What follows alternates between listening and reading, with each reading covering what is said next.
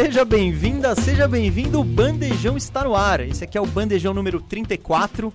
Como você já deve saber, o Bandejão é o podcast do canal Bandeja. E toda quinta-feira eu, Gustavo Mesa, tô aqui trocando ideia com você, que tá aí do outro lado. Se você acompanha a gente pelo Spotify, acho que você não percebeu nada de novo ainda. Mas se você tá vendo a gente pelo YouTube, você está efetivamente vendo a gente. Essa é a grande novidade que tínhamos prometido, que a galera tinha cobrado, que a gente falou que ia ser em fevereiro, mas acabou vindo para março. Mas é isso, gente. Agora o Bandejão tem um estúdio, tem a sua própria casa, tem o seu cenário, que ainda não tá 100%. A gente tá melhorando, mas, cara, é uma estrutura demais e a gente tá principalmente atendendo os pedidos da galera, né? Que queria ver a gente, me ver, ver o Firu, que eu ainda não apresentei, mas já vou apresentar. Antes de apresentar o Firu, eu queria fazer uns agradecimentos. Eu queria agradecer principalmente o Pacheco e o Murilo, do, da Peleja Mídia, os caras que criaram essa estrutura aqui pra gente. Apesar do Cascão, o Cascão ele tava querendo desviar fundos, querendo fazer uma viagem pro exterior tal, mas o Murilo e o Pacheco bateram o pé e falaram: não, não, não, vamos dar uma estrutura pros moleques que tá legal. Então, fica esse agradecimento mais que especial pela chance e por, cara, melhorar cada vez mais aí nossas condições de trabalho. O outro agradecimento, e a gente queria até apresentar uma pessoa aqui, é pro Guto Franco, nosso diretor. Graças a Deus não é o Cascão que a gente tá na direção aqui. Tá o Guto, que é um cara bem mais legal, pô.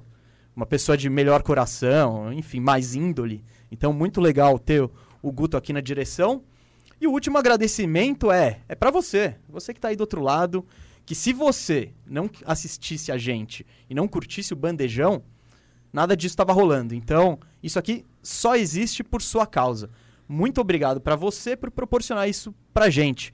É ou não é, Rafael Cardone, meu amigo Firu. E aí, Firu? Fala, Gustavo, beleza? Fala aí, galera, beleza? Também queria aproveitar aqui o espaço e agradecer vocês imensamente. É realmente um momento especial que estamos vivendo aqui. É, parece, não sei se parece pouca coisa para vocês, para mim significa muito, muito mesmo estar aqui num estúdio com gravação. É, mostra esse momento legal que estamos vivendo. Eu não esperava que em tão pouco tempo, né? A gente começa. Menos de um ano. É, a gente começou em julho a junho o bandejão.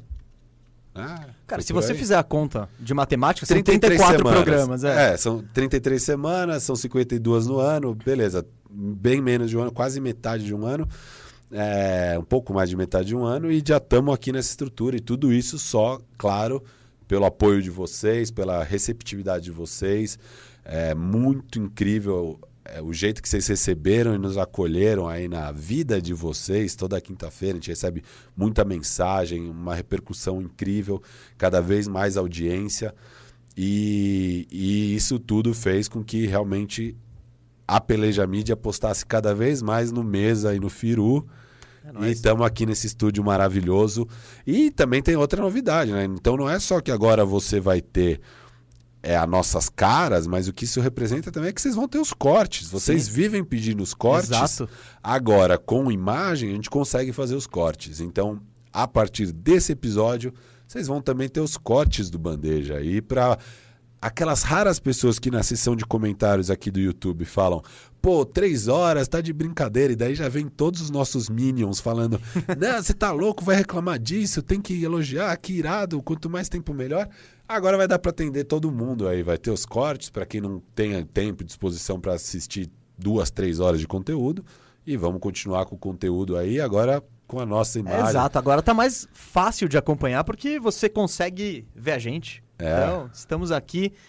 O Bandejão tá no ar, mais alguma coisinha aí, Firo? Mais um Não, só agradecer e, óbvio, também agradecer toda a Peleja Mídia, todo mundo aí que aposta muito na gente, no nosso programa. Os nossos convidados que vieram aqui nesse ano. Que também ajudaram só muito Só fortalecem o programa ficar melhor. Claro. Então, é muito legal. A gente... Eu tô muito animado, o Firu também. Mas vamos, vamos, vamos ao que a galera quer saber, né? Bora. Falar de basquete. Qual que é a pauta do, do programa hoje, gente?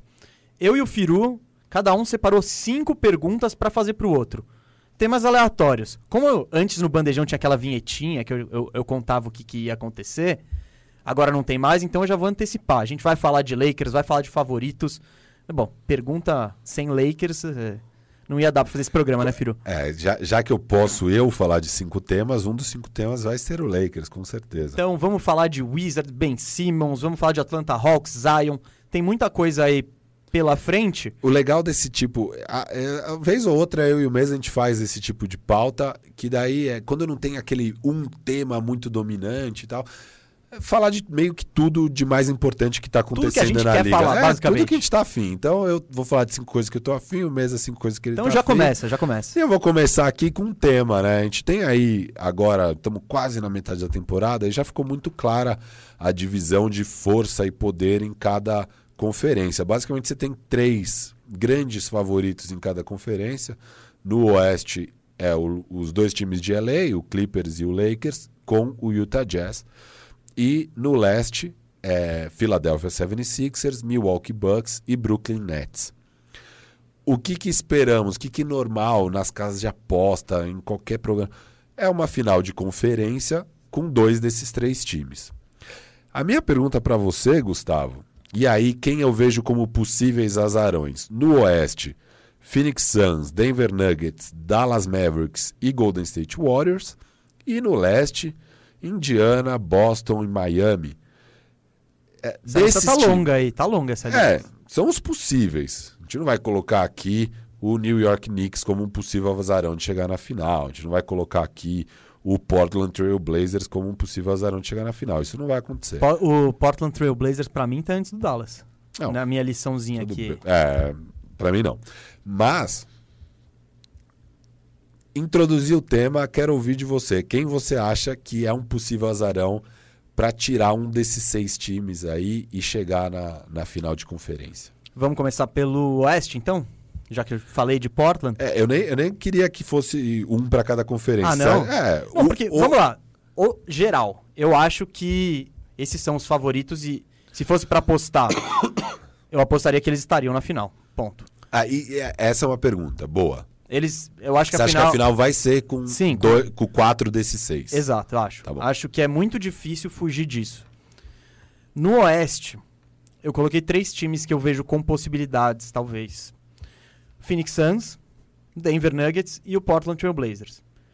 Phoenix Suns, a gente eu acho que eles estão vivendo a temporada do melhor cenário possível. Não tem lesão, não tem Covid, todo mundo saudável. E o time é bom. O time é bom. Eu acho que talvez seja isso, o Suns. Não, não quer dizer nada de ruim, sabe? Pô, não. É um time competitivo, tá na nas cabeças do Oeste. Mas pra bater um, um Lakers, pra bater. Sei- Bom, o Lakers é o principal, né? Mas pra- eu, eu não sei se eles têm o poder pra superar. Nuggets. Eles têm. Eu gosto do caso a favor do Nuggets, primeiro porque eles já chegaram lá. Então isso pesa a favor deles.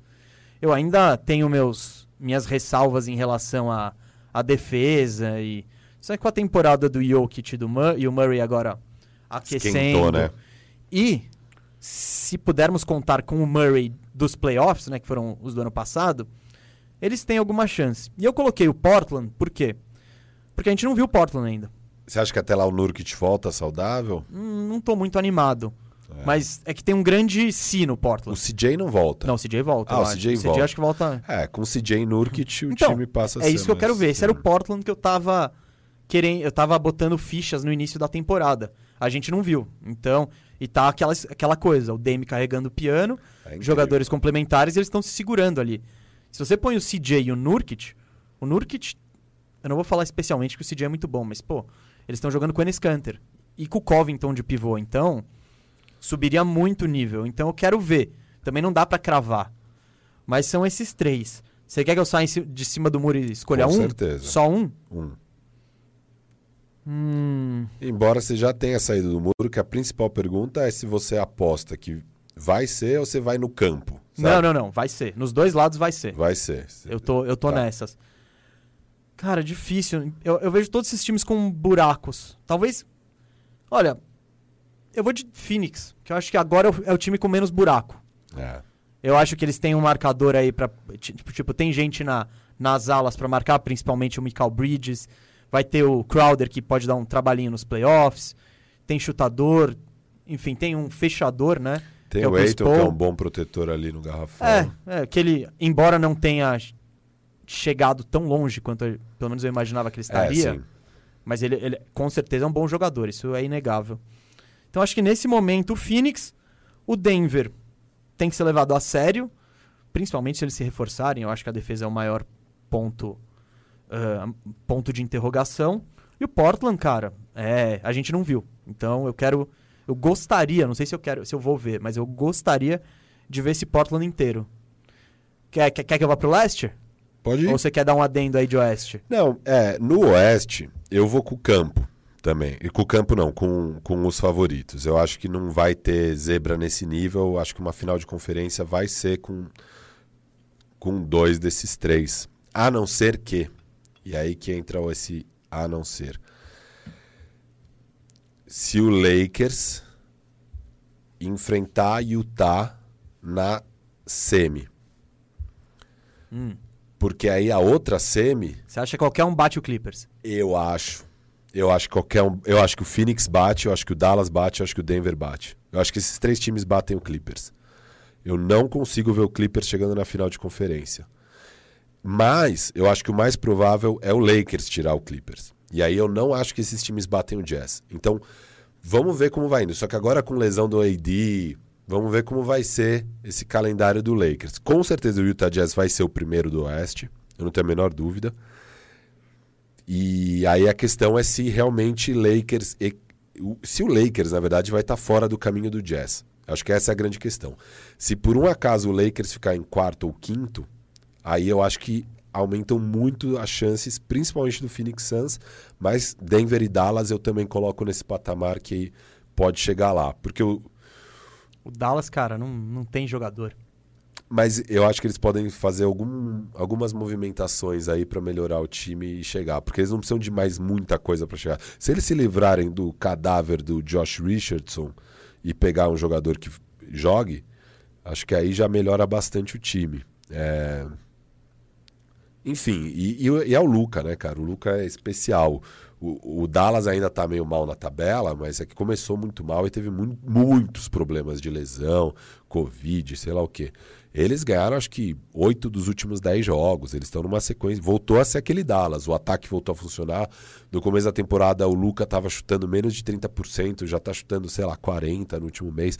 Voltou a ser aquele Dallas que nos encantou no ano passado. É, e eu acho esse time bem perigoso. A gente viu o que eles fizeram com o Clippers, mesmo sem o Porzingis no primeiro round. Eu acho que com o Porzingis eles teriam ganhado aquela série. E, cara, é um time. Eu, eu respeito bastante a condição deles. O Portland eu não ponho fé, mesmo inteiro. Acho Não, que, é um, é um azarão. É, eu acho que tem um limite ali. Acho que se der tudo certo, eles passam do primeiro round.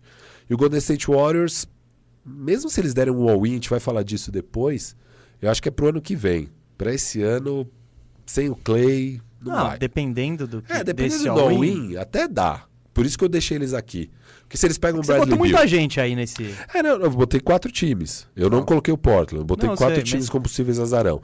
O Golden State Warriors... diga- Som- mas somando os três iniciais, já são sete dos 15 times. É, então, não sei. Mas o Golden State Warriors, se eles dão um all-in, que é... O all-in é pegar o Bill. Se eles pegam o Bradley Bill e aí eles ficam com Curry, Bill, Oubre e Draymond Green, dá pra chegar na final. é, é um time bem embaçado. Dá, dá pra chegar na final. É, Então, eu tô deixando eles aqui. Guarda mas- esse Warriors pra mais tarde. É, a gente vai falar do Warriors depois, totalmente sujeito a fazer essa movimentação fora do comum. Beleza, e leste? O que, que você sente no leste? Você vai com o campo ou você vai Não, com os eu eu, favoritos? vou- eu vou com os favoritos. Favoritos, tá. Tá. Principalmente Brooklyn e Filadélfia. Eu acho Você acha que essa é a final? Ah, eu acho que são os dois times mais fortes, assim, que vão dar um matchup. que vão ter. que vão dificultar pros adversários. Eu acho que são eles. Correndo por fora, tem dois. O Boston, né? Que tá muito abaixo de qualquer coisa que a gente poderia imaginar. A saída do Marcos Smart tá fazendo uma falta danada. Então, Eles perderam muitos jogos do Kemba, então já é o backcourt inteiro, né? Sim, de todo mundo. O Tatum pegou Covid, então E o Tatum caiu muito de produção, É, né? então, então tem. Eles, ele- eles podem melhorar. E eles têm isso. Eles, todo ano eles estão lá, já estavam na final do ano passado, sabe? Então, Só que, se fosse pra apostar em um time, Miami Heat. Então, eu. eu... E, e calma, fazendo o caso do Miami Heat, meu, Miami Heat não. Tem mais problemas ainda que o Boston. Que eles terminaram a temporada em outubro, um mês depois já estavam treinando. Então o Heat eu acho que ele tá levando essa temporada, não vamos deixar o pessoal saudável e tentar entrar no playoff de qualquer jeito. E o Heat a gente já viu que, o que eles podem entregar. É, eles chegaram na final co totalmente como azarões né, no ano passado. E é um time que, com todas as suas forças, tem uma defesa excelente, um ataque que sabe o que faz. É, eles são um time com identidade. Então, se encaixar, se tiver todo mundo saudável quando chegar aos playoffs, eu não ia querer enfrentar esse Miami, não. É, eu vou um pouco além de você, então essa é a minha dúvida de quem é o azarão. Para mim, considerando tudo, eu coloco o Miami na final de conferência. Para mim, o Miami vai estar, não é nem que. Ah, é. Na, antes de. Com Brooklyn, com Philadelphia. Miami vai estar na final de conferência. Braba, hein? É, e as pessoas estão tratando o Miami muito como, ah, foi um, um uma maré de sorte com a bolha, com sei lá Não, o isso quê. não. É, e não é isso. O Miami, pra mim, é o melhor time do leste. É, e eu tenho certeza absoluta que eles vão chegar na final de conferência. Absoluta? Eu tô cravando. Vai Você tá- tá é, cravando que eles passam por Philadelphia ou Brooklyn, quem aparecer no caminho. Passa. Eles vão estar na final de conferência. Essa é braba, hein? É, A questão precisa ver quem que eles vão pegar, né? Porque provavelmente. Bom, não dá pra saber nem quem vai ficar em primeiro e segundo, mas provavelmente Filadélfia termina em primeiro. Mas não dá pra ter a menor ideia, né? Se qual vai ser o caminho do, do Miami ali. Eles cresceram muito, né? Eles começam 4-4 com o Jimmy Butler, né? Dos oito primeiros jogos, ele joga seis, na verdade, mas os jogos com ele também é um recorde de 50%. Ele fez 3-3 com ele. E aí ele se lesiona de vez, 10 jogos sem ele, o Miami vai para 2-8. E agora que voltou a ter ele, 16-5 com ele.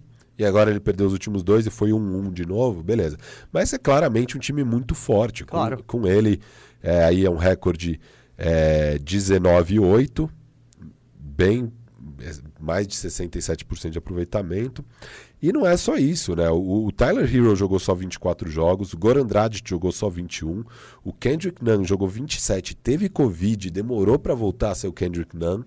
É, ele teve é impressionante. Todo jogador que teve Covid aí, não todo, mas tem vários casos bem emblemáticos. A gente já falou do Tatum aqui, tem o Michael Porter Jr. também e tem o Nunn. Os caras não parecem eles mesmos em quadra. E aí O agora. Towns, Towns tava bem cansado. O Towns cansado. Então, assim, o Covid, cara, é pesado, assim, o, o quanto afeta o atleta em quadra. O Nan agora tá voltando a aparecer o Kendrick Nunn da temporada regular do ano passado e daquele joguinho na final que ele jogou muito bem, É, né? mas os playoffs dele foram abaixo. Foram abaixo, e, mas nem precisava Não, e o ele era um tava bem. novato É, de- normal. Eu acho que ele não foi nem draftado, então Normal. exigir que todos os novatos fossem Tyler Hero na, na final e nos playoffs é muito. Exato, e agora ele volta a jogar bem. E pra mim é um time perigosíssimo. Assim, o estilo de jogo deles é perfeito, a defesa é muito forte. Eles têm o cara pra decidir, que é o Jimmy Butler. Eles têm os chutadores incríveis. Sim, é. Eles têm tudo que precisam pra chegar. Eu não vejo eles perdendo pra ninguém no leste. E, e, assim, se eles pegam o Milwaukee Bucks, eles atropelam novamente.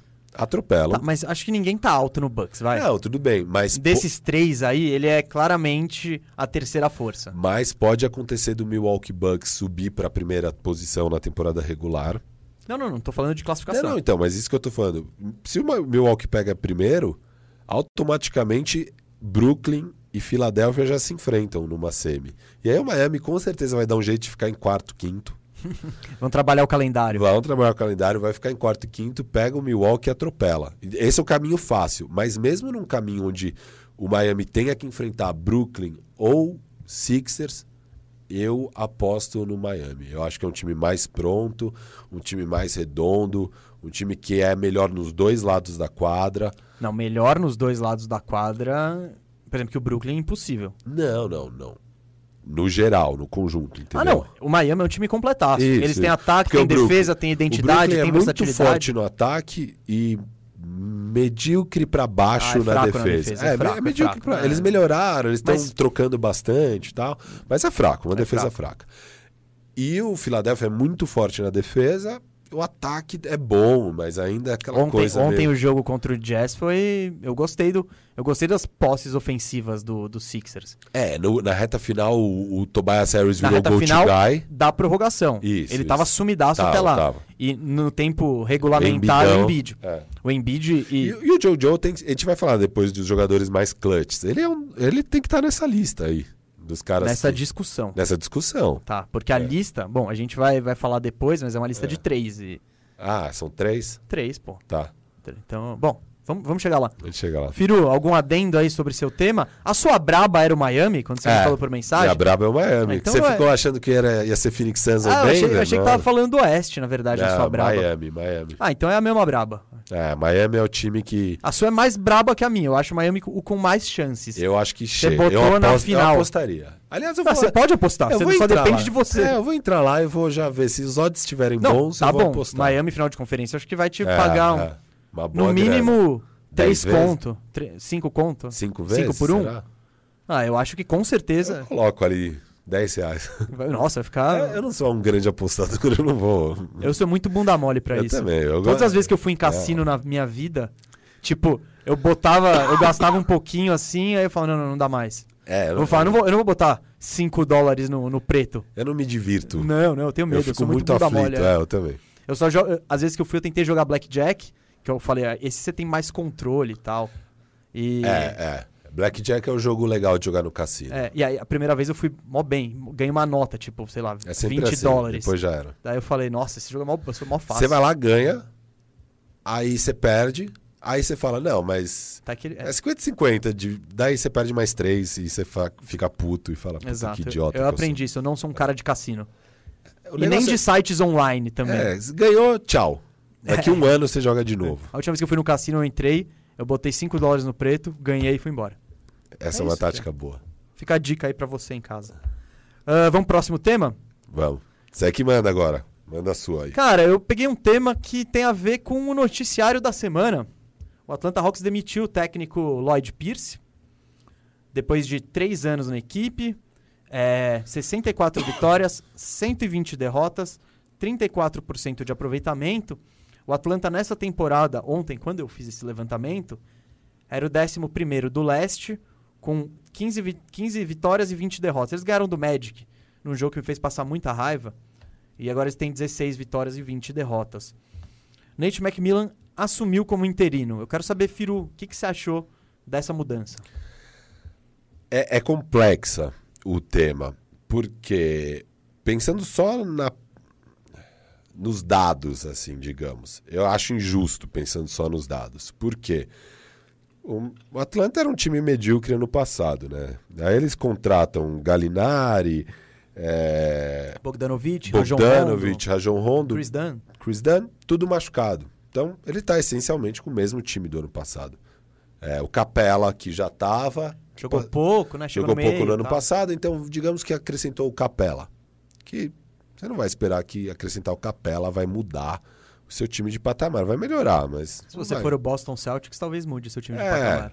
Mas Não é o caso do Atlanta. não é o caso do Atlanta. O Atlanta tá precisando mais de defesa, porque o Trae Young é uma, Mãe, uma vergonha, né? ele é repugnante? Foi ele. Foi ali que surgiu o tema. Foi com ele? Foi, com a defesa dele. Olha só. É, foi ali que eu usei repugnante. Você Então, pode- agora você pode olhar pra câmera e falar: o Trey Young é repugnante. A defesa do Trae Young é repugnante. Gostei, gostei. Gostou? É, Na lente da verdade. Cara, e é o seguinte: o que, que aconteceu?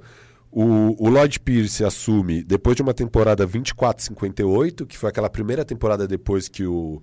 o, o- aqueles. Quem eram os dois caras do, do Atlanta? Putz, tinha o, o time que. Era, tinha o Al Horford. Isso, do Al Horford. Galera, O Al time do Al Horford, Horford. Kyle Korver. Eles, eles saem do time e aí vai para uma temporada 24-58 horrível, que era o Budenholzer. O Budenholzer vai embora. E aí chega o, o Lloyd Pierce e junto com ele eles draftam o Trae Young. E aí eles têm uma temporada 29-53, já um pouquinho melhor. E a temporada do ano passado piorou em relação à primeira temporada do Trae Young. Eles No vão... ano- e no ano, pass- no ano passado, tinha muita gente que achava que o Atlanta já, ia, já, pega- já daria o salto, que pegaria É, playoff. é. Mas não deu, foi 20-47. Eles não foram nem pra bolha. Não. Exato. O que é uma vergonha, o time não foi pra bolha. É, E começa esse ano 15 e 20. Mas o que acontece é que eles estavam 10-9 com o DeAndre Hunter. E aí o DeAndre Hunter se machuca e de lá pra cá eles estão 5-11. O DeAndre Hunter eh, fez muita falta nesse período. Desculpa, então não bastando não ter nenhum dos reforços, o principal cara que estava fazendo a diferença para o time, que era o DeAndre Hunter, porque ele é um cara alto, atlético, que defende muito bem, que cai as bolas dele Cada vez mais. cada vez mais, não estava mais lá. E a grande debilidade do time é a defesa. A defesa piorou absurdamente desde que ele saiu fora. As derrotas começaram a empilhar e o time ficou essa palhaçada. Então, daí, tendo isso, eu falo, pô, é injusto. O técnico não teve os jogadores para conseguir vitórias. Mas aí você vê que os jogadores odiavam ele. E a torcida odiava o cara. E parece que muitas dessas derrotas, eu não acompanhei tanto o Atlanta Hawks, mas vieram assim na reta final dos jogos e com muitas decisões discutíveis. Por isso que a torcida pega no pé dele. E os jogadores não gostavam dele. É, já saiu notícia no dia seguinte da queda de problemas no vestiário, de sei lá o quê. Então, os tipos de reports que às vezes acontecem só duas, três semanas depois, sai uma coisinha aqui, uma ali. No dia seguinte da demissão do cara já tinha esses reports. Tudo bem que é o Lloyd Pierce em Atlanta, né? Então não é que rola tanto, tanto É. mistério, tipo Harden. Ó. É. Então, assim, cara, também vai manter um cara que não fez nada nesses três anos e que os jogadores não gostam, a torcida não gosta. É o cara pra cair, não tem jeito. Num time, a primeira pessoa a cair é o treinador. Aqui no Qualquer futebol é esporte, assim, acho. lá também é assim. É muito mais fácil do que você trocar todo o time, é muito mais fácil que você demitir o GM. Até porque o GM é o chefe dele. O que, que, que que eu acho que é o passo normal pro Atlanta? É no fim da temporada, provavelmente a temporada vai ser medíocre, o GM vai ser demitido, porque ele também tem um chefe que é o dono. O dono vai olhar e falar: Cara, você já trocou treinador, você já não draftou o Luca. e, Sim. e essa é a grande questão, né? Porque todo mundo que não draftou o Luca já, fo- já caiu. Vlad Divac já caiu, o GM do Phoenix Suns já caiu. Falta o Travis Schlenk, que é o GM do Atlanta Hawks, cair.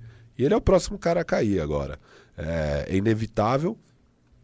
A Atlanta fez muitos movimentos, né? Teve bastante hype com essa off-season do Atlanta. Nós dois não caímos nesse hype, né? Ah, levemente, acho, né?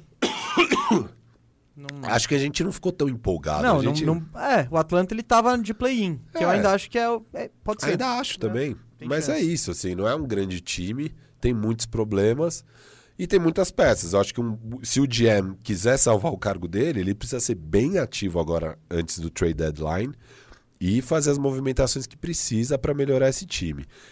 De movimento, de coisas boas que ele fez mesmo nos últimos anos é draftar o DeAndre Hunter e ter draftado o Kevin Herter em 19, que eu acho um baita jogador. Agora, você trocou o Luca pelo Trae Young e Cam Reddish. Isso aí, cara, tá vai, no seu vai te currículo, acompanhar para o resto da vida. vai te acompanhar até a sua demissão, que será inevitável. Não, eu, não, eu não acho que ele corre tanto risco assim. Eu acho que ele pode vender que tá montando o time ainda, que pegou. Vender essa reconstrução. Mas sobre o que você falou do Atlanta e da troca de técnico, eu tô muito alinhado com, com o que você disse. Eu acho que o grande erro é, é que a diretoria do Atlanta não sabe o que tá fazendo. Porque, beleza, o Lloyd Pierce teve dois anos. Foi mal. O ano passado a galera achou que. Era o ano, Que era o né? ano que ia dar um salto, não deu. Então, o que eu achei esquisito foi o seguinte: tipo, você já achou isso. Você manteve o cara. Ok, então, você quis dar uma chance pra ele. Você deu os reforços pra ele. Trouxe o, o Bogdanovich, trouxe o Galinari, trouxe o Rondo. Esses, ele, ele não pôde contar com esses caras. Ele não pôde fazer um time a partir dos reforços que ele teve. E, e, cara, ó, por exemplo, o Atlanta jogou 35 jogos.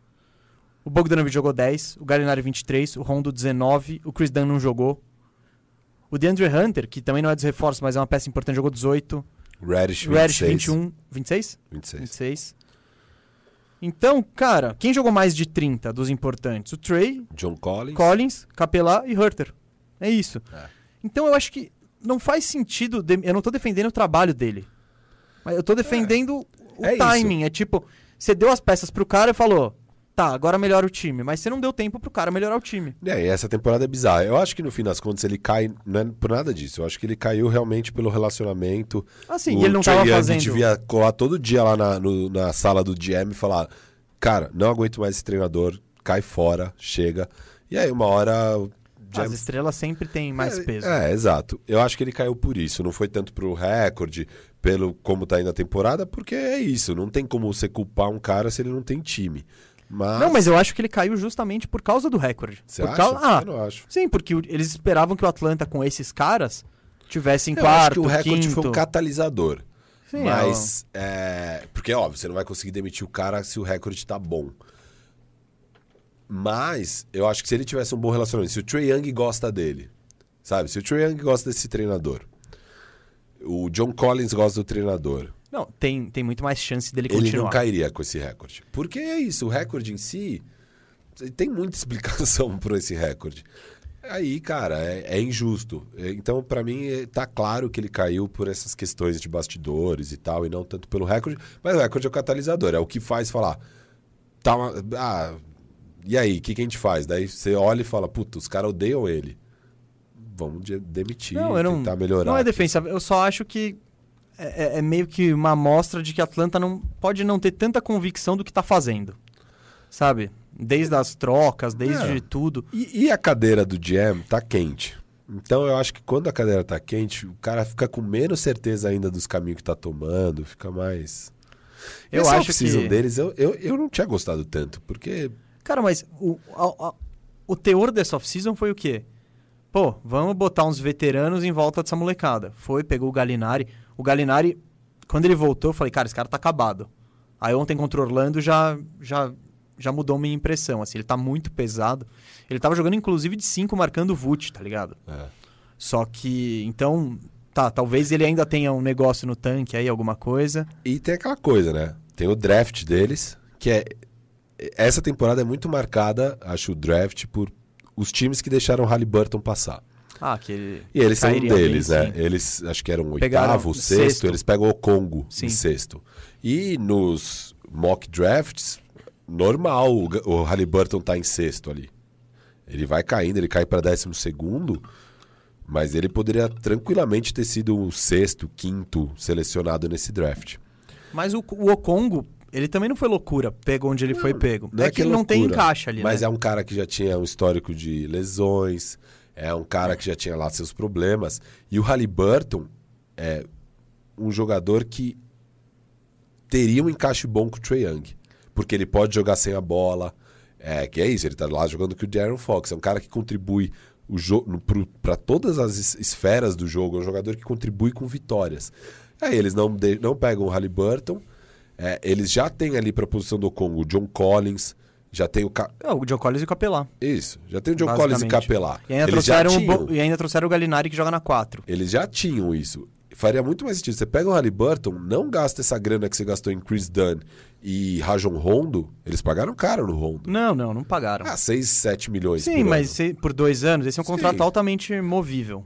Tudo bem, mas você Não, é poderia ju preço. junta essas duas. Não, mas, não, mas é que o Atlanta ele queria se. Par- Partiu, acho, dessa, dessa ideia deles de trazer veteranos. Vamos trazer veteranos. E gastar grana em quanto tempo? Porque agora você já tá com o Exato. cap cheio e você fica trocando, você pode melhorar. Então, assim, o que eu acho é. Esse negócio do Halliburton vai perseguir um pouco eles, porque o time estaria muito melhor com o Halliburton e tendo. Bom, mas o Halliburton ele vai perseguir todas as franquias. Exato, não vai ser só com eles. Só que no caso do Atlanta especificamente, Mas são eu duas. entendo, Mas eu entendo duas- eles não pegarem o Halliburton, porque ao mesmo, mesmo tempo que você falou que pegar o Okongo é, é- é esquisito porque tem bastante gente, no- tem bastante pivô, bastante ala de força, eles também têm um monte de gente de, Mas de eles armador. e do- depois esse monte de gente de Não, não. armador. Mas eles já tinham, mas eles já tinham o Hurter, já tinham o Reddish, já tinham Ah, o, o Reddish Hunter. é ala, velho. Sim, mas o, o, ele, o Halliburton ele vai entrar naquela 2 ali, eu acho. Não, porque Não. a armação, a armação é o Trae Young. Sim, Você vê sim. esse time, então Sim. a posição 1 um É, o Halliburton seria o 2 pra jogar seria o lá 2 no- e o 1 um reserva. Então, Isso, aí eu acho que eles imaginaram, falaram, tá, mas a gente já tem o Hurter, já tem esses caras, já devia estar alinhado com o Bogdanovich. Eu não tô. É óbvio que seria melhor ter pego o Halliburton. Eu não tô. Não, eu não tô sei. falando, eu tô só dizendo Não, que, o que tô- o raciocínio é, deles pode ter sido esse. Não, lógico, você consegue entender qual era o raciocínio, mas erraram. E é o segundo grande erro, né? Porque, óbvio, tem o do Luca com o Trey. Ah, tá, mas isso aí. Não, mas a cadeira desse jam, imagina o jam que deixou passar. O Halliburton e Luca. Esse poderia ser seu backcourt, Luca e Halliburton. Você, Não, tá, você, você não teria pega o Lucas, é, você não, cê- se você com o Lucas, você não ganha 25 jogos no leste. Sim, sim, sim, sim. Não, de fato. Mas você vai somando esses erros e a cadeira do cara tá quente. Mas ele ainda pode consertar, porque ele Não. tem muitos assets. É, o Atlanta, ele tá. A gente a falou gente isso no. conversou do outro semana programa. passada. O Hutter tem muito valor de mercado. O John Collins tem muito valor de mercado. O John Collins, eu tenho minhas dúvidas no valor dele. É, não é muito. Ele tem valor. Tem valor. O Bill Simmons estava falando de trocar o Collins pelo Bagley. Eu vi isso. Eu não gosto. Ah, eu. É porque o Bagley, você ainda tem uns aninhos dele barato. O É. Collins, a conta Você chega no fim do ano. cara. né? Eu, eu não faria isso se eu sou Sacramento. Ah, se você é o Sacramento, se eu sou Sacramento, eu faço. Se, Pegar. se eu sou se eu sou Atlanta, eu não faço. Eu acho que eu não faço nenhum dos dois. Cara, pro Sacramento, eu acho que. É que. Não sei como vai funcionar a rotação de pivôs dele, mas eu acho que o Sacramento tá mais. tem mais urgência em vencer. Sabe? Bom, Atlanta também tem, mas, enfim. Eles pegam alguém mais consolidado do que outra aposta. É que eu, eu sou daqueles que é do time Bagley, né? Eu, Ah, a gente sabe. eu, eu ainda acredito o- a audiência do. Bandejão sabe. Eu ainda acredito no Bagley. Mas vamos lá. Vamos pro próximo tema? Vamos, você que manda. Meio parecido com o meu primeiro tema. Eu quero Meio só- parecido? É, uma pegada parecida. Então a gente tem aí o Lakers como grande favorito para ganhar tudo. Se tivesse que falar um time que consegue ganhar do Lakers, um time, Só um? quem é o time que. Vamos dizer que você aposta que o Lakers não vai ser campeão. Quem é o time que vai tirar o Lakers? Não quer dizer que vai ser o time campeão, porque às vezes o Lakers pode cair no segundo round e algum outro time ser campeão, não o quem bateu o Lakers. Mas quem vai eliminar o Lakers? Bom, eu acho que ninguém. O Lakers é o favorito, tá? Eu separei quatro times que eu vejo com alguma chance de eliminar o Lakers. Dois em cada conferência. Tá. No Oeste. Eu vou querer que você escolha um ou mais, mas fala todos. Tá, eu Pode falar. vou. No final. No final, eu, eu encerro assim com. Tá bom. No Oeste, eu acho que o Utah tem chance de ganhar do Lakers. Não muita. Mas o Utah tem tamanho, tem versatilidade, tem chute de três. Meu medo é o AD contra o Gobert. O AD tira o Gobert do garrafão e o, o Jazz sente. Tipo, aí a defesa já... Se o Frank Vogel for inteligente, ele trabalha com o AD só fora, tira o Gobert e abre espaço pro LeBron, LeBron bater pra dentro, pro Sch- Schroeder infil- infiltrar. Então, eu acredito que o Utah tem alguma chance de ganhar. E o outro time que eu acredito tem alguma chance de ganhar é o Clippers. Eu não gosto do Clippers, eu não confio no Clippers, mas, cara, eles têm o, talvez o cara com mais condições no mundo de marcar o LeBron, que é o Kawhi. Tem o Paul George, que também é um ótimo marcador. Cara, é- a questão é, tá bom, depois desses dois, em quem que eu vou confiar? Não sei, provavelmente ninguém. Você deu uma olhada nas as estatísticas do Clippers no Clutch Time esse ano? Não, deve ser horrível. Eles são disparado o pior time. É. assim. Eles são 29 ou 30 em tudo no Clutch Time. Não, é porque. É, é- E é- até o Kawhi tá mal no clutch, porque o Kawhi é bom no clutch. Ah, mas sim, o resto do time a gente sabe que é uma porcaria na hora que importa. A gente viu os derretimentos já mil vezes, e mesmo nessa temporada. Mas até o Kawhi tá mal. E até o Kawhi foi mal, né, no jogo 7. Então, ali é e que o. Clippers, ele tá com os mesmos problemas do Mesmo ano passado. problema, Falta um point guard. Ou falta um esquema, falta alguma coisa, porque o Clippers é aquela coisa. Chega na reta final, é bola, Bola na mão do Kawhi. Kawhi. Putz, o Kawhi cansou, bola na mão do Paul George. Não tem movimentação, não tem, pô, vamos trabalhar pro Kawhi pegar essa bola perto da cesta em movimento. Fazer É. um, um segundo corta-luz Ah, lá embaixo. Cesta fácil. Não tem aquela cesta não tem, fácil não de tem. segurança é tudo tal. que é um pouco o que eu vejo no Boston. O Boston chega na reta final do jogo, é o Kemba com a bola ou o Tatum com a bola e, e falta essa movimentação. Então, não que eu acredite que o Clippers vai ganhar do Você Lakers. acredita mais em Utah ou Clippers? É, empate, vai. Empatei aqui. Eu, eu acho que no. Vamos pro leste? Leste. O leste tem mais gente com chance de ganhar Tá. do Lakers. Que aqui são dois times pra mim. Filadélfia. Porque o Philadelphia tem, a def- tem o Simmons pra marcar o Embiid. Que a gente já vai voltar nesse assunto, depois a gente vai para esse assunto que é o quão de- bom defensor o Simmons é. Então, ele tem o, Simmons para marcar o LeBron. E cara, se tem um cara nessa liga que dá problema pro Anthony Davis é o Embiid. O Embiid eh, consegue fazer o que acho que ninguém consegue fazer, que é, pô, dar trombada no, no Anthony Davis, tirar ele do lugar. Então, eu vejo os Sixers com um caminho. Tem como. Claro, o ataque deles precisaria ser um pouco melhor. é, meter cesta com mais consistência e etc. Mas esses matchups aí podem fazer o torcedor do Philadelphia sonhar, principalmente o nosso amigo Cauê. E o outro, Brooklyn, né? O Brooklyn, a chance do Brooklyn é fazer mais pontos que o Lakers. E eles podem fazer isso. Numa série de sete jogos, cara, vai- provavelmente vai ter um jogo do Durant de 40, um jogo do Harden de 40, um do Kyrie de 40. Já foram três jogos. Eu também acho que o Lakers, voltando, é favorito contra todo mundo. Mas o Brooklyn, cara, tem muita arma ofensiva, muita, assim. Eu não sei quem, marca, quem vai marcar o Anthony Davis, não sei. Quem vai marcar o LeBron, não sei também. Só, ele só tem o Durant pra marcar todo mundo. Então é meio, é meio bizarro. Você vai botar quem? O Harden no LeBron? Para. Vai virar, vai virar um passeio. Mas ao mesmo tempo, eles podem ficar trocando cesta. Legal, o LeBron foi lá fez uma bandejinha, pum, bola de três Duran.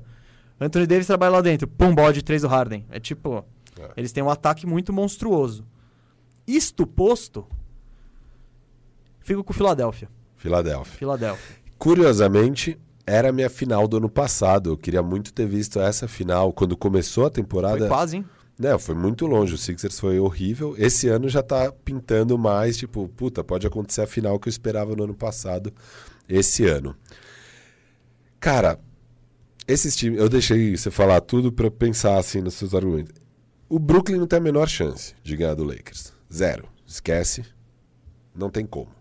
Eles não conseguem. Eu acho que a galera vai comentar embaixo aqui agora depois disso. Tudo depois desse bem. comentário. Eu, eu tô esperando os haters. Cara, zero chance, assim. Eu ia adorar uma final contra o Brooklyn. Ia ser pff, ridículo. ridículo. Ia ser ridículo. Lakers em quatro. Se perder um jogo, eu vou ficar surpreso. Se o Lakers perde um jogo pro Brooklyn, eu fico surpreso. Numa final. Não tem a menor chance.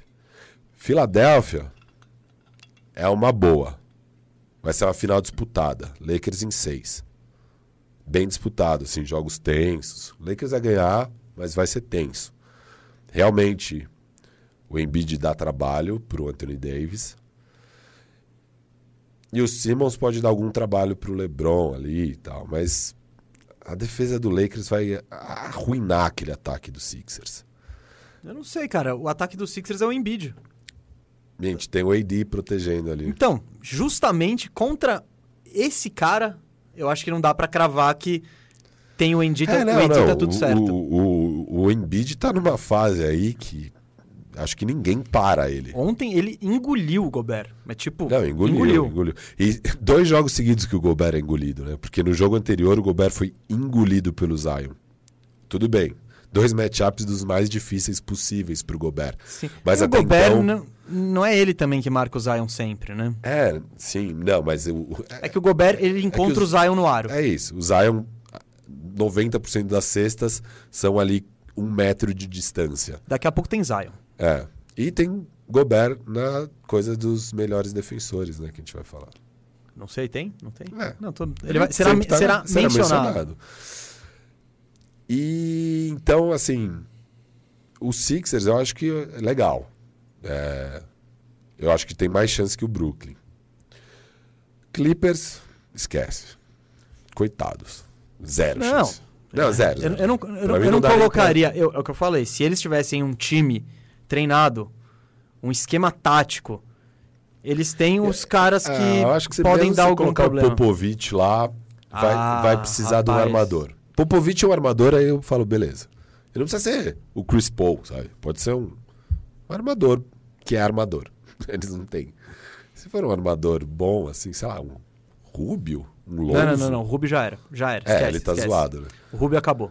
Tá, um Kyle Lowry você põe ali, né? que eu já... só- Sim, sim, só sim. um Kyle Lowry. O Kyle Lowry tá velho e tal. Mas você põe o Kyle Lowry lá, beleza. Um Um Um Lonzo. Lonzo. Um Lonzo. O Lonzo eu já gosto. Eu acho que agora o Pelicans, eu não sei se ele tá, tá, tá tão animado pra trocar nunca, o Lonzo, não. Nunca deveria ter estado. É trocar o. Você tem que se livrar do Bledsoe ali. O Tá Lonzo... bom, mas o Lonzo tem valor e o Bledsoe não, né? É, eu sei. Essa é a questão, Não, né? tudo bem, mas daí fica tranquilo. Fica lá com os caras. Mas o Lonzo, você tem que. Cara, Lonzo e Zion. Esse é o futuro do Pelicans. E troca o Ingram. Tchau, benção. Já sempre falei isso. Eu vou. É, Relaxa, depois a gente volta. vai Depois a gente volta. hein? Mais que... Hum. de tudo que você falou, e aí esse era o meu grande ponto, pra mim, o único time que realmente tem condições de ganhar do Lakers, o Sixers tem alguma. Mas o para mim o time que mais tem condições é o Utah Jazz. É o Utah Jazz, é um tipo de jogo que fica difícil do Lakers marcar. É, Eles passam, passam, passam a bola e isso pressiona muito o LeBron. é, Nos playoffs é o cara da defesa também. Mais do que o Anthony Davis. Ele, ele é o cara. Ah, mas eu não sei. É, mas e esse é um tipo de jogo que é difícil pro LeBron marcar, porque toda hora você tem que estar recuperando, recuperando, recuperando, porque os caras ficam passando a bola até tá o, o, o arremesso mais livre possível. É óbvio que eles também têm o ISO, né, do, dos dois, né, do Jordan, Jordan Clarkson e do, do Speed. Então, porque tem muita gente comparando esse Utah Jazz com o Spurs. Não. Eu acho diferente. Não, não. O Spurs de 2014. Sim, eu imaginei. Mas eu acho diferente. Não, o Spurs tinha o Tim Duncan, que era um pivô passador. O Cara, O é, o Spurs, ele o tinha Spurs dava muita... muito mais assistência. É, o Spurs tinha muito mais passador de qualidade, assim. Eu também acho. Você pega... E até um, pô, um Boris Diaw da vida, é, sabe? Eu não, eu não acho. Eu acho que talvez eles estejam bebendo dessa fonte, mas... Mas é, é, até porque o Snyder era. já, Sim, né? mas o, aquele Spurs, É, eu, acho, que foi o time que eu mais gostei de, de ver jogar na minha vida. Eu Porque era muito bonito. diferente, mas eu acho que nesse sentido eles dariam trabalho pro LeBron na defesa. E o cara, o Utah Jazz chuta muita bola e às vezes com um aproveitamento muito alto. Nesses dias que a bola tá caindo, É, eles, mas eles o- podem ganhar. essa é uma máxima dos playoffs, né? Que É. muita gente que vive pela bola de três morre pela bola de três. Mas a gente já viu. E, e aí é um negócio interessante, né? Sobre o Utah Jazz. Porque o Utah Jazz vai para jogo 7. Abre 3-1 também, né? A gente só lembra do 3-1 da derretida do Clippers, mas eles também abriram 3-1 contra o Denver. E eles tomam o empate e no jogo 7 foi um dos melhores jogos dos últimos anos, assim, aquele jogo incrível. E o Mike Conley tem a bola na mão, né? A bola do jogo livre. E ele tinha o, o Mitchell aberto no canto que ele tinha tempo para passar também. Não passa, ele mesmo toma o arremesso, ele estava péssimo naquela série, erra um arremesso livre. E o Denver passa. Mas o ali a gente viu que o, que o Mitchell é um cara totalmente confiável para o clutch time, performance realmente incrível, as bolas caindo. E eu acho que se eles passam, se aquele arremesso do Conley cai, eles ganham do Clippers, com certeza, e eles vão lá para final de conferência contra o Lakers. Então eles ficaram, para mim, eles ficaram a uma bola de ir para final de conferência contra o Lakers já naquele ano.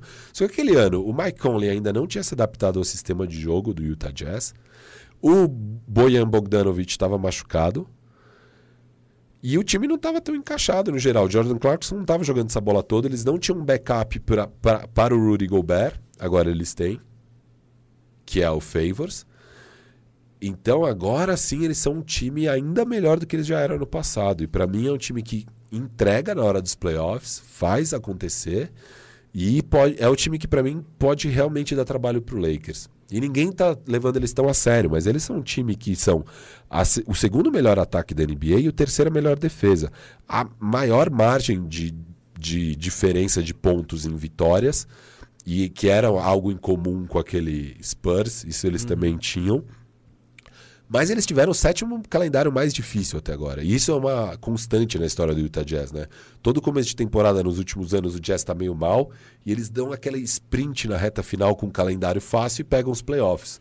Só que esse ano eles já estão em primeiro com o calendário difícil. Essa reta final agora, essa segunda metade, o Utah Jazz vai deitar e rolar. Eles têm um calendário, é o calendário mais fácil, parece, pela, pela análise lá do. Eles que fazem um fazem. ranking de. Fazem. Que deve ser levando em consideração o recorde das equipes no momento. Então você vê.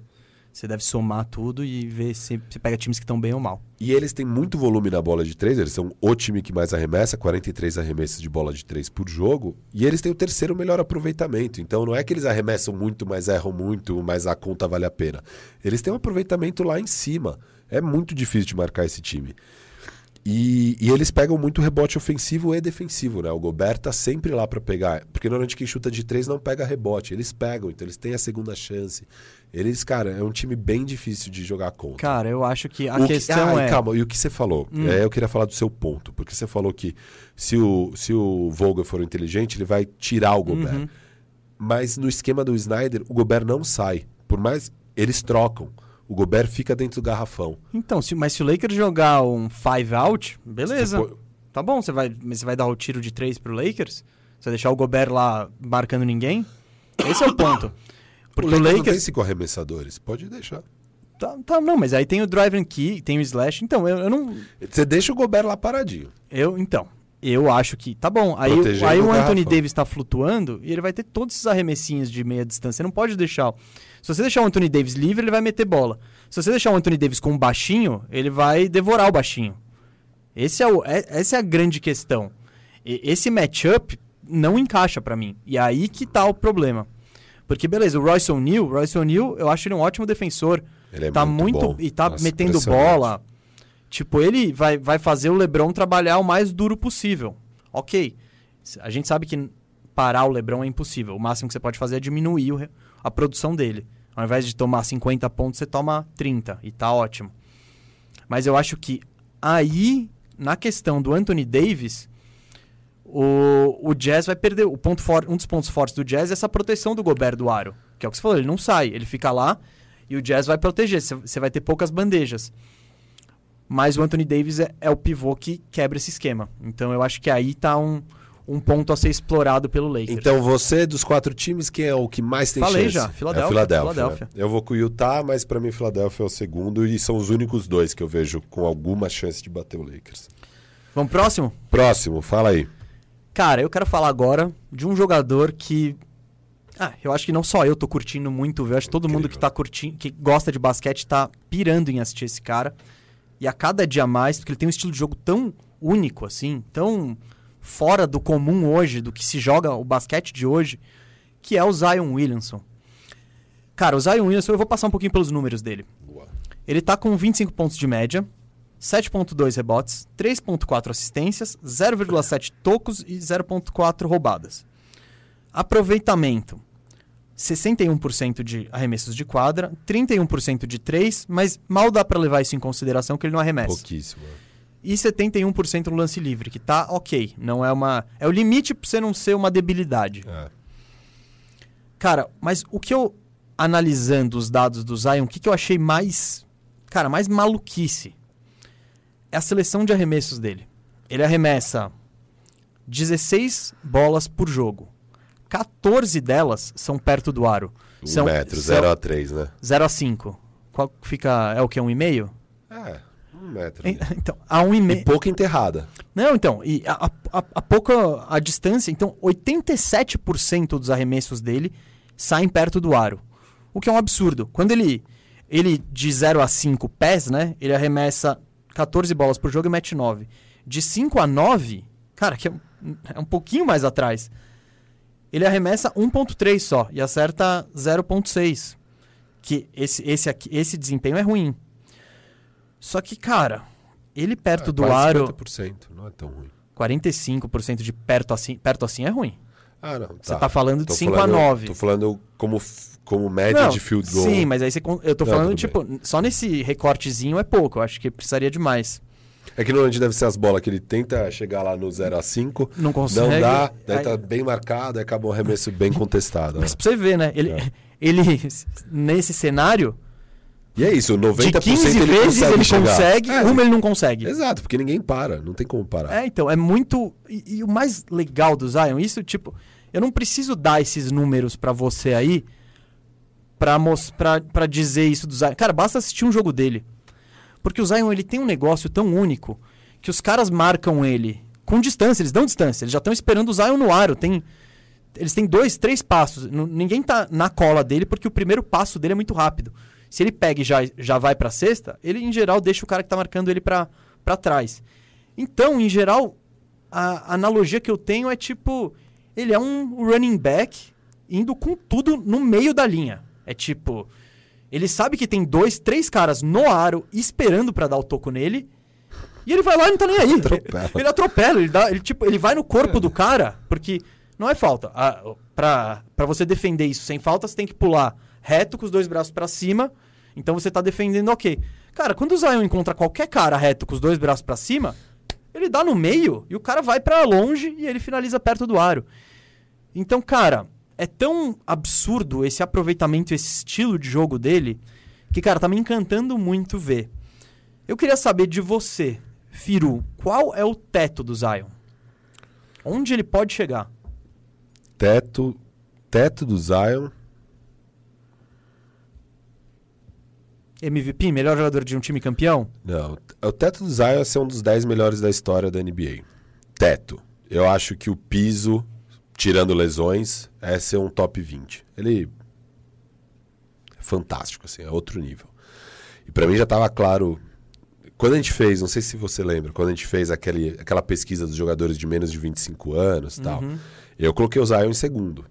É Acho que que, a maioria Zion- não colocou. Não, eu não coloquei porque, cara, Você tinha lesão. lesão. É, o que eu tinha visto dele e a bolha dele foi. Então, a bolha pesou muito, ele Pesou. foi mal, tal, mas eu, eu tinha certeza, assim, porque ele é muito diferente. Ele tem uma força, uma, uma explosão. Ninguém para esse cara. Não, é- é ele surreal. é muito diferente. E, e- então, pra mim, ele era o segundo melhor. Óbvio, pô, mas segundo melhor entre os. Mas aqui tem o Luca, que também vai ser um top 10 da história. Então, assim, a gente tá vivendo. A gente tá entrando numa fase da NBA muito especial, porque surgiram dois caras aí que vão levar essa liga adiante de uma forma espetacular, que é Lucas Cara, mas Zion. agora, quando que não tem uma fase muito especial? É, não, a gente tem vindo aí de fa... Pô, A gente teve umas os- fases. Ah, mas você é. pega o início dos 2000, que aparece o LeBron, Wade, blá blá blá. Aí Isso. você pega o início dos 2010. Mas antes disso, Durant, acho que antes disso Curry. teve ali... Mas antes disso era o Jordan, era o. Ah, não, então, mas é, é pós ali você tá Jordan falando- acabando a carreira. Então, é o Shaq, no- Kobe, quem, quem surge nos anos 90 é Shaq, Shaq, Kobe, Tim Iverson. Duncan, Iverson, Dan- Kevin é. Garnett, Nowitzki. Também Sim, acho sim. que é bem Não, especial. também é bom, né? É, Então, é isso que é maravilhoso da NBA. São sempre os melhores jogadores de basquete do mundo. mas são caras. É, eu acho que. Eu acho que os anos 90 é onde tinha menos talento ali. Cara, eu tenho. Eu, eu É. acho que não, acho que pelo o contrário. Barkley, Pô, Malone, Jordan, Hakim. Hakim, aqui, ó. David Robinson. É.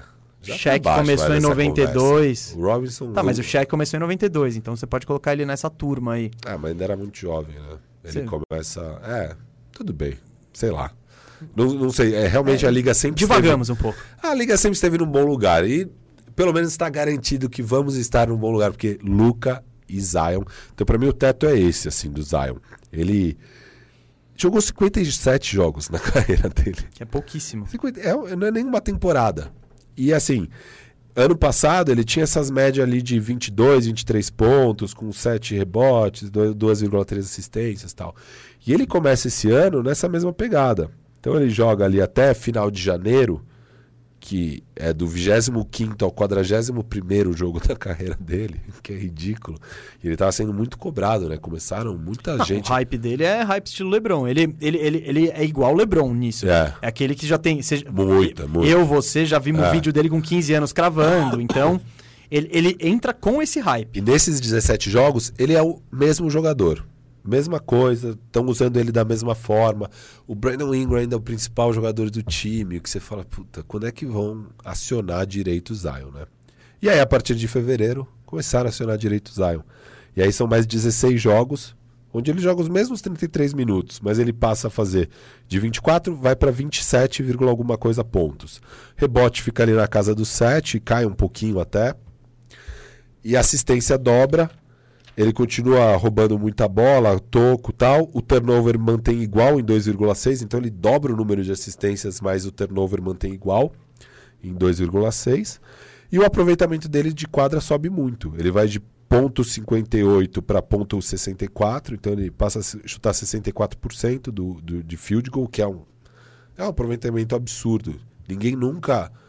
Não sei se nunca na história, mas enfim, vai ser raríssimo alguém fazer mais de 20 pontos, vai, mais de 25 pontos por jogo, com mais de 60% de aproveitamento de quadra. É. Hum, isso aí acho que tem, hein? O Não, é. cheque da vida. Eu vi lá, muito raro. Eu- e é assim, os jogadores que eu comparo, né, a carreira dele. Eu fico, eu entrei lá pra comparar com o Shaq, com o AD, com o Giannis. É, é- realmente é especial o que ele tá fazendo. Mesmo esses caras raramente conseguem ter alguma coisa parecida com isso. Mesmo de três nesse período, ele começou a chutar um pouquinho mais e tá chutando 36%, o que é Não, a maluquice, lembra o jogo? Aceitável. Lembra É o jogo primeiro de jogo, é, né? o jogo, Ele meteu umas quatro Então, bolas ele de três. nunca mais chutou e agora, nesses últimos jogos, ele acaba chutando uma bola ou outra. É bem raro, porque ele não precisa, né? Não. ele simplesmente Não, não, é o que a gente precisa. falou. Ele, ele olha, ele mede a defesa, ele fala, tem três ali? Ah, Se beleza, eu, eu precisar, consigo. Ele tá chutando num, num nível aceitável pra liga, Hum. que é 36%. E o mais importante é, esse cara vai sofrer muita falta. Porque ele bate pra dentro e vai sofrer falta. Ele chutava 66%, que é preocupante. Ele agora já tá em 75% nesses últimos 16 jogos. Então, desde fevereiro, ele tá chutando 75%. E tá melhorando. Se esse cara começa a bater 80, acima de 80%, Cara, se ele chegar... ah, não sonha tanto, vai. Você tá falando que o cara vai Ele ser tá de em 67. 75. Então, estaciona aí, tá ótimo. É, não, se estacionar aí já tá ótimo. é. Mas eu tô falando, porque qual o teto dele? Ele ainda pode melhorar muito. Ele tá arremessando 16 bolas, você falou. Uhum. Tem gente, os bigs realmente não arremessam tanto quanto você tem ali, óbvio, backcourt, caras que chutam 30 bolas. Isso não existe pro big, né? Pro jogador grande. Você pega ali Shaq, você pega é, Anthony Davis, você pega Giannis, são caras que vão arremessar umas 20 bolas por jogo. Nas temporadas que eles estão com muito volume. Então já dá para ele ter mais quatro arremessos por jogo. Dá para ele ter um, um aproveitamento de lance livre ainda melhor. Eu tava vendo a entrevista dele com o JJ Redick no podcast. Eles são companheiros de time, o JJ Redick tem um podcast dele e o convidado de- dessa semana foi o Zion. Lançou anteontem. Eu assisti inteira, a entrevista não é bem vi. legal. Muito legal a entrevista. E ele fala, uma hora o JJ Redick pergunta do lance livre. Ele fala, cara, é, tá trabalhando insanamente nisso. E o que ele entendeu, que foi a sacada dele que ele não tinha antes, é realmente a importância da repetição e de fazer exatamente o movimento, usar as pernas e tal. Porque daí vai ser uma questão de quão longo ou curto foi o arremesso. Não tem mais esquerda e direita. E antes ele errava muito indo para a esquerda ou para a direita. Agora, fazendo esse movimento certinho e trabalhando e repetindo insanamente, e observando muito JJ Redick, os bons arremessadores, né? Que não são muitos lá em, em New Orleans. Não são muitos em New Orleans, mas ele tá nessa, ele tá nessa missão. E eu acho que ele ainda tem espaço para evoluir mais no lance livre. Se esse cara começa a arremessar 20 bolas por jogo, ele tá cada vez mais o point Zion, né? Ele tá com a bola. E isso foi uma mudança incrível. E eu tava vendo a entrevista do Stan Van Gundy, o que ele fala é, cara, desde que eu assumi o time, eu quero fazer isso. Mas eu precisava que o Zion chegasse num nível de condicionamento onde ele aguentasse estar com a bola, porque não é fácil. Porque antes o que, que acontecia? Vai rolar o pick and roll, digamos, o JJ Redick com o Zion. Quem faz a o, o- screen em inglês, como é que você fala em português? Corta-luz. Bom, quem dá o corta-luz, né? Quem tá lá parado é o Zion e quem tá com a bola é o JJ Redick. O, o- é o, o pick and roll tradicional. O que, que eles têm feito agora? O Zion é o cara com a bola. E aí o JJ Redick faz a screen, é, faz o pick and roll ali, faz o corta-luz mesmo, ele que protege. E aí o Zion, o resultado disso em 100% das vezes é ou o Zion vai embora livre para cesta, ou ele dá uma cesta de três livre pro JJ Redick, que é um cara que tem um arremesso um pouquinho bom. Sim, mas o, o pick and roll com o Zion, ele é muito bom também no outro cenário. Porque quando você, você faz e você solta essa bola nele, tipo, com a defesa já meio colapsada, cara, se ele tem a vantagem no primeiro passo, já era. Então, é, é isso. mas a o versatilidade aproveitamento tá ainda Não, melhor. E o que é legal da- dessa entrevista é que aí o JJ Redick fala: Cara, eu fiquei o ano passado inteiro enchendo o saco do Alvin Gentry pra ele fazer esse pick and roll invertido. E aí começa o ano com o Stan e a gente ainda nesse pick and roll tradicional. Agora finalmente liberaram o nosso pick and roll invertido. Ele tá muito feliz. Tipo, o JJ Redick tá muito feliz. Que ele fala, cara, Eu só preciso fazer isso aqui e direto sobra uma bola maravilhosa de três para arremessar.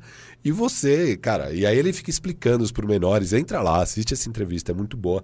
Ele explica tecnicamente o que, que ele faz, né? Porque ele é melhor para cortar para a esquerda, é, mas às vezes dão a direita e se dão a direita. Tipo, não tem salvação para a defesa adversária. Esse que é o lance. Não tem, não tem como salvar. E ele também tá rodando esse mesmo pick and roll com o Lonzo. E o Lonzo também está com bom aproveitamento das bolas de três nesse pick and roll. Então é uma arma assim que eles estão usando muito essa arma. É, é, é, demorou 50 jogos do Zion para começarem a fazer, mas começaram a fazer.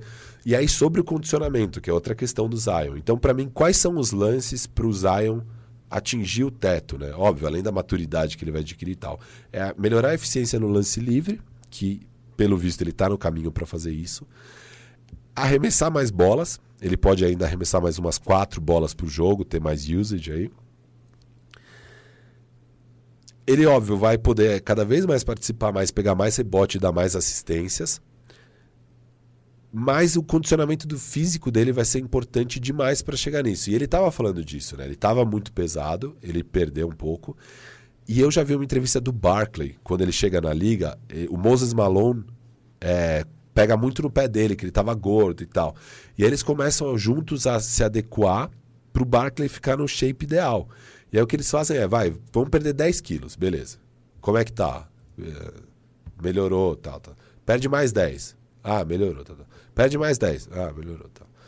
Perde mais 10. Puta, tô me sentindo meio fraco, tal. Porque tem esse limite, né? uhum. né? Não é pro cara ficar magrelo também e tal. Ele precisa ser forte, ele precisa ser explosivo, ele precisa dominar. E o Barkley tinha isso. Só que tem aquele tem o ponto de equilíbrio ideal. O Zion, eu vi na entrevista, ele sente que ele ainda não chegou nisso. Mas ele está quase chegando, ele ainda vai entender melhor cada vez mais o corpo dele para estar tá nesse nível perfeito de condicionamento físico, que é uma grande questão do Zion. É, tendo tudo isso, cara, é um cara para ser top 10, porque a gente vê em quadra. É um negócio que eu nunca vi. Não, é surreal. É, é surreal. surreal. Sobre o que você falou, eu concordo. Eu acho que o teto do Zion é, é chegar nesse top 10 aí. Difícil, não tô. Não, não eu, mas, né? mas eu acho que top 20 ele chega. Sabe? Tipo. Top 20, o top 20 é, eu acho muito difícil de fazer o top 20. É. é ele, ele, é mais difícil de fazer o top 10. É, porque. porque tá. É, então, você vai, você vai entrar naquele território Duran, Curry. É, o top 10, a grande questão é você corta ou não corta o Kobe. Sei lá, ah, você tá ali. Bom, não vamos entrar nisso, é, não, porque se, se você quiser ouvir Kobe, tem um bandejão só sobre isso com o Davi Feldon, então Kobe tá lá. O que eu acho que falta pro, pro Zion para alcançar esse teto todo? Defesa. Ele precisa ser melhor na defesa. Ele, ele não, hoje ele não é um bom defensor. Hoje ele é um, é um, é um ponto fraco dele. E eu acho que isso tem a ver com condicionamento, porque ele era bom, ele tinha. Então, eu não sei se tem a ver com condicionamento, se tem a ver com. O, eu já ouvi, já ouvi gente falando que talvez o Pelicans não queira exigir gastar muito dele, lá pra, pra gastar, mas. Então, mas se ele tiver um condicionamento ótimo, não, daí dá pra certeza, gastar. Com certeza, com certeza. É. Se for do lance livre, eu acho que se ele mantiver 71 pra vida inteira, cara, tá okzaço, assim, tá, tá muito bom. Não... Eu preferiria ver, por exemplo, as coisas que eu quero ver nele. 7.2 rebotes é muito pouca coisa. Isso, ele tem que isso, aumentar. Isso é pouco. Foi o que o Barclay estava falando, a gente citou o Barclay, porque o Barclay ele é muito comparado com o Zion. Porque o Barclay também era um ala de força baixinho, mas com uma explosão absurda. Então. É, acho que a grande comparativa é, pro é. Zion é ele. E o Barclay, o que, que ele falou? Claro, esses jogadores antigos, você sente um pouco de ressentimento tal. Mas o que, que ele dizia? Ele falava, cara, quando eu tava mal, eu mudava o jogo de outras maneiras. Eu ia lá e pegava 15 rebotes. Ele sempre fala disso. Então. Eu quero ver mais isso no Zion. Eu quero ver o Zion melhor no, no, no lado da defesa. Então, porque eu não lembro qual que jogo que a gente fez. Eu até comentei semana passada. Acho que foi um Sacramento e, e New Orleans Pelicans. O Sacramento tava com um time baixo, então só tava com o Zion de, de grandão e o Darren Fox abusou dele. Tipo, mudança de direção. Não, foi. Tanto que o Van Gundy tirou o Zion. Se foi certo ou não é outra coisa, mas, tipo, a defesa não estava aguentando com ele lá. Eu quero mais movimentação, mais box out, mais rebote. Então, Porque, claro, quando você fala num top 10, Não, em, é, geral, é. em geral, são jogadores elite nos dois. E uma, uma coisa que a gente tem que considerar lados. aqui É. é. que o Pelicans ainda não é um time montado pro Zion. né? Não, Até não. então, ele ainda era um. é, bom, é um time que foi uma off-season completamente maluca pra colecionar picks e sei lá o que. Não foi pensando em ganhar agora. Não, mas ao mesmo tempo foi. É que eles É. erraram, por exemplo, Steven Adams. É, exato. Steven Não. Adams, quem contratou ele, meu Deus. E eu critiquei muito essa contratação. Eu olhei essa contratação e falei, isso vai ser péssimo pra jogar com o Zion. E ainda tinha uma dúvida de quem é o cara do time, né? Porque em tese poderia ser o Brandon Ingram. Obviamente não é. Não dá, eles estão. Tem uma estratosfera separando Brandon Ingram e Zion. Agora tá ficando claro, acho que já ficou claro pra todo mundo que o time é do Zion. O Brandon Ingram, não sei nem se ele vai entender ou não. é, que o time não é dele, que ele não é o melhor cara, do Cara, time. eu acho que ele até quer isso, É, velho. tudo Porra, bem. o- Mas mesmo assim. Co- eu- mesmo coitado, assim- já você entrou Não, em Brandon Ingram, você Mas vai eu acho dele? que o jogo do Brandon Ingram, a gente viu com o LeBron, não, não encaixava com o LeBron. Eu acho que não vai encaixar muito com o Zion, ainda mais o Zion virando esse point Zion, porque o Ingram, ele precisa ter a bola na mão, ele precisa criar um arremesso. Ele não é um cara que você vai dar lá o catch and shoot, o cara vai ser mega eficiente. Ah, vai. Se você conseguir um arremesso pra ele. Eu acho que o problema do Ingram é que cada vez mais ele é um 4. E A gente falou Lakers, disso, né? A gente falou o disso LeBron era o 4. Agora tem o Zion na 4. Então, eu acho ele muito bom. E, e de estilo complementar, cara, eu acho que faz sentido ele e o Zion. Mas é aquilo, se você tem essa peça e você pode explorar, essa é a peça mais valiosa que o, É. que o Pelicans Eu tem usaria na hora. tem que ver o que, que dá pra pegar em volta. Mas eu não, acho, eu não acho especificamente ruim. E é isso, o Pelicans tá, tá se achando. É isso, Porque aquilo, é. se o Zion conseguisse jogar de pivô, que muita gente imaginou pra ele ser um tipo um Draymond Green, sabe? Cara, com o Ingram na 4, o ataque desse time ficaria monstruoso. A questão é, na defesa, eles é impraticável hoje em dia deixar o Zion de pivô e o Ingram na 4. Só pra É, terminar eu aqui prefiro o... muito mais trocar o Ingram e montar um time realmente É, que mas é o feche. que, é o que eles isso, vão é o tentar caminho, fazer. é o Eles estão. Tá todo mundo entendendo que é o Zion. Exato. Tá, é- Não, e é, e é justamente, é justamente isso tudo que contribui pra você pensar, cara, se já num time que não é montado pra ele, é, joga com o só Bledsoe, 50 cara. jogos, joga com o Bledsoe, sei lá o quê. Ele já é tudo isso. Cara, o teto desse cara é, Não, é- tipo é gigantesco. Só pra eu encerrar meu Zion aqui, o que mais eu queria dele? Ele não precisa chutar uma bola de três, mas se esse chutezinho de meia distância cair frequentemente, É, O ter o mid-range, né? Se ele É, tiver o mid-range. tipo, dos, dos cantos, sabe? Daquela zona entre, É. entre o garrafão e a zona de que o três. AD. É, que ele pega ali, ele E balança. que o e, Embiid esse ano também tá Sim, metendo. não, o né? Embiid. Ah, ele, ele tem essa. O problema do Embiid é. eram, eram outras seleções de arremesso, mas ele tem essa bola. Porque se o Zion tiver esse chute, o defensor ele já não vai É, poder esperar ele no aro.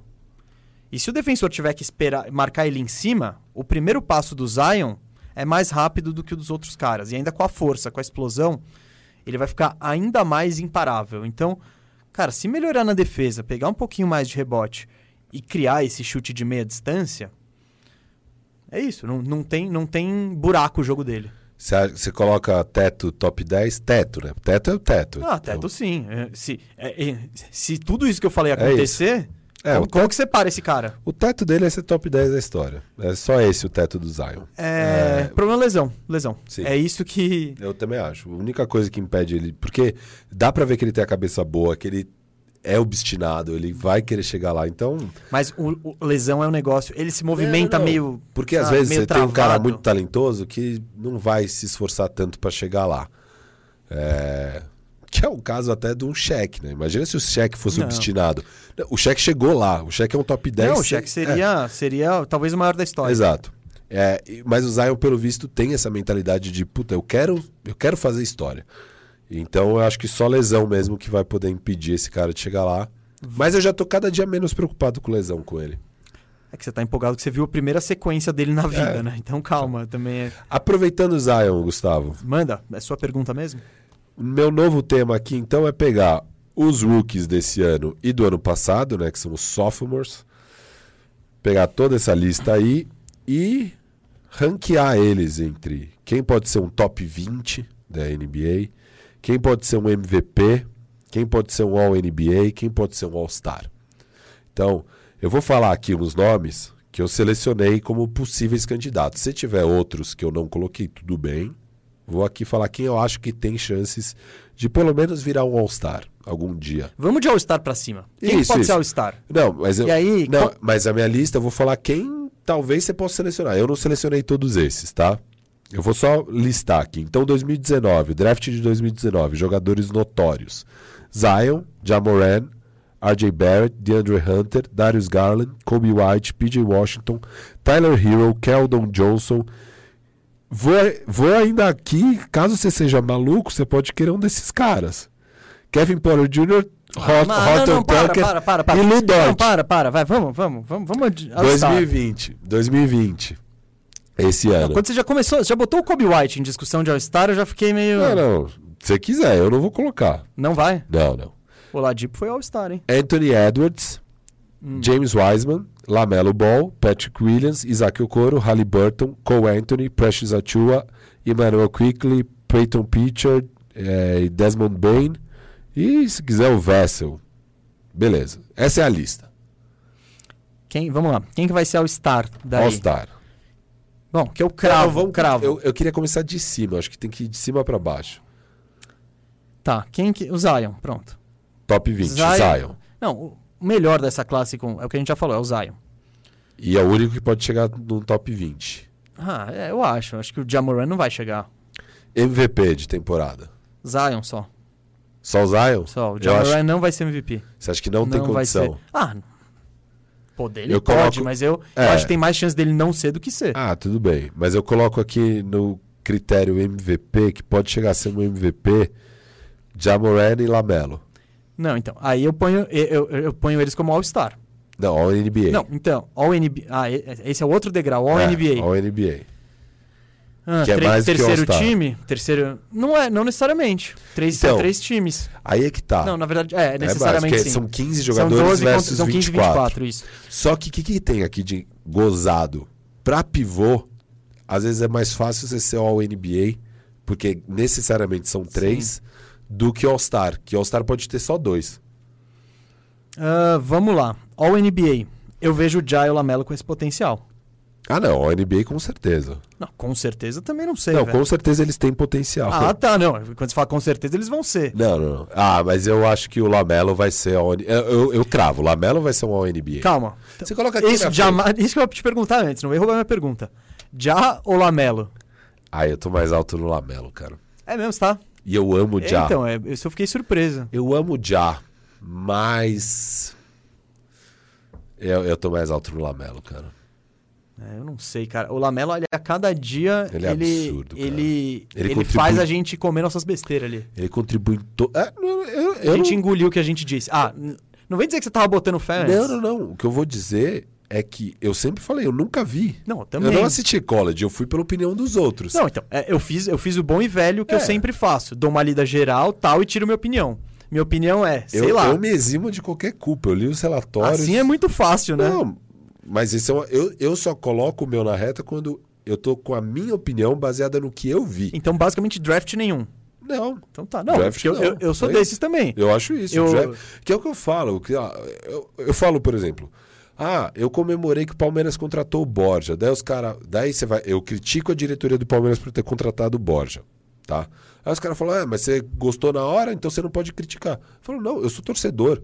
Eu não tinha que ver, eu não tinha que analisar o Borja.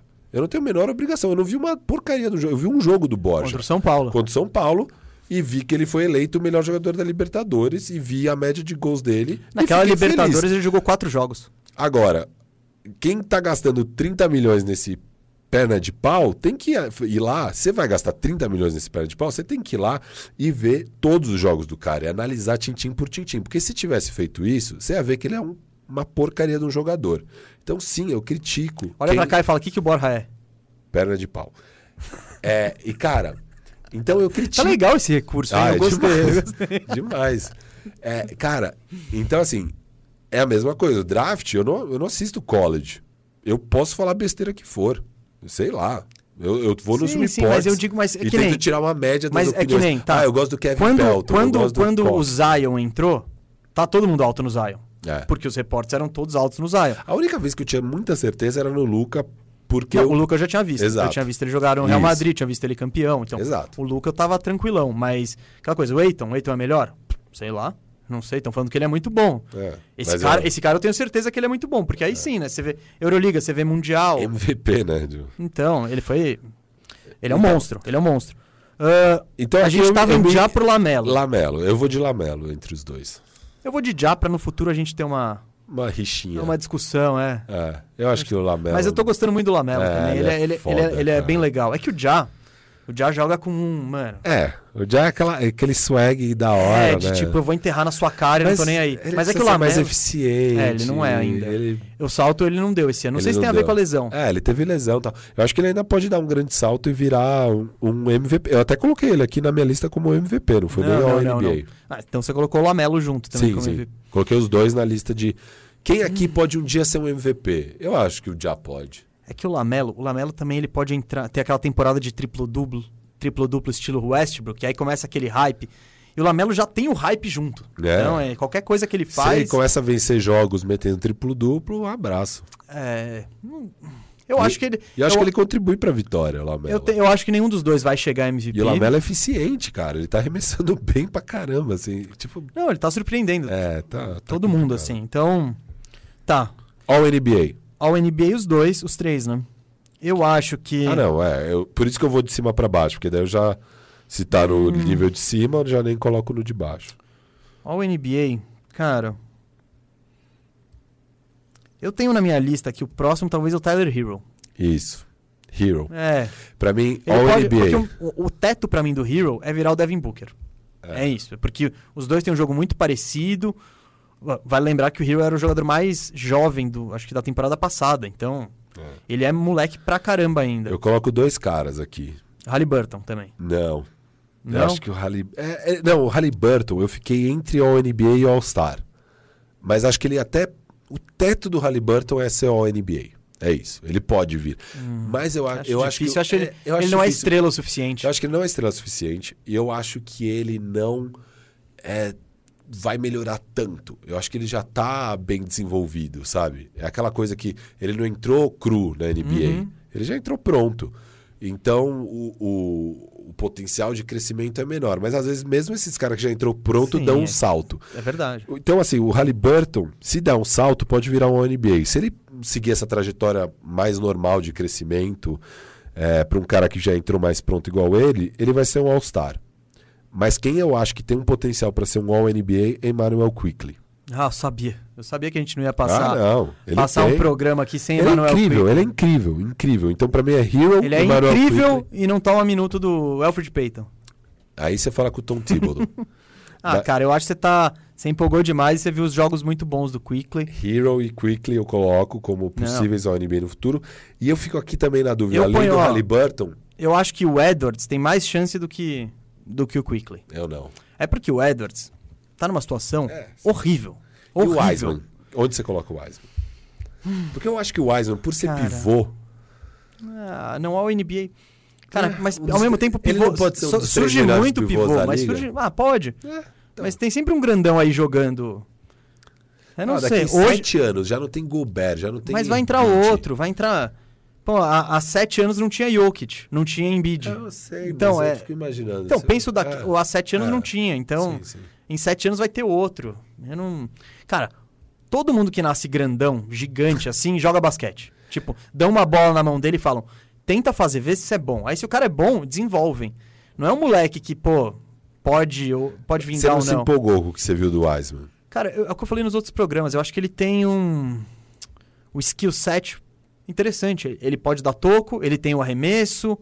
Só que ele ainda erra muito, ele tá muito óbvio. cru. Não, e é e tipo, eu, pivô. eu tô vivendo a Mo Bamba Experience no Orlando Magic. Não, mas ele tá. Não, mas, mas o Mo Bamba, claro, devido às proporções, mas Isso. o Mo Bamba é a mesma coisa. Pô, ele dá toco, ele mete bola, ele tem o arremesso, ele é gigante, envergadura monstruosa. Entendimento de jogo não tem, às vezes tem aquela mão de pau ali. Então, Eu não vou sei. colocar o Wiseman aqui em All NBA. Eu acho que ele tem potencial. Ah, é potencial todo mundo É, tem. Eu quero então, saber, vai chegar? Vai chegar. Essa é tem que cravar. Aqui é tá- é que você tá na pegada cravada, eu tô na pegada teto. Pra mim, o teto do Não, Wiseman. teto, mas o teto, cara, então, o teto é. Mas pra mim o teto do Anthony Edwards não é ser All NBA, é ser All-Star. Pra mim, puta, Eu acho Anthony que- Edwards deu certo, vai ser um All-Star. Não, o o Anthony Edwards eu acho que ele pode chegar. Porque ao mesmo, te- ao mesmo tempo que ele tem falhas no jogo dele e tal, ele tem lampejos que você fala, meu Deus, olha esse cara, meu Deus, olha essa explosão. E ele tá numa situação que não ajuda ele em nada no Minnesota, em nada. É. Nossa, eu tenho assistido bastante Minnesota, cara.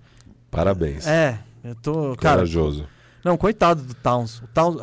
Eles passam às vezes cinco minutos sem conseguir dar uma bola nele, sem conseguir achar ele lá dentro, cara. Porque não tem um cara capaz de fazer ele não isso. tá saindo pra arremessar? Eu não tô assistindo. Tá, tá, mas beleza. Mas a- É. ele tá marcado lá também, porque ele vai fazer o quê? Um pick and roll com o Rubio? Quem que vai respeitar o Rubio?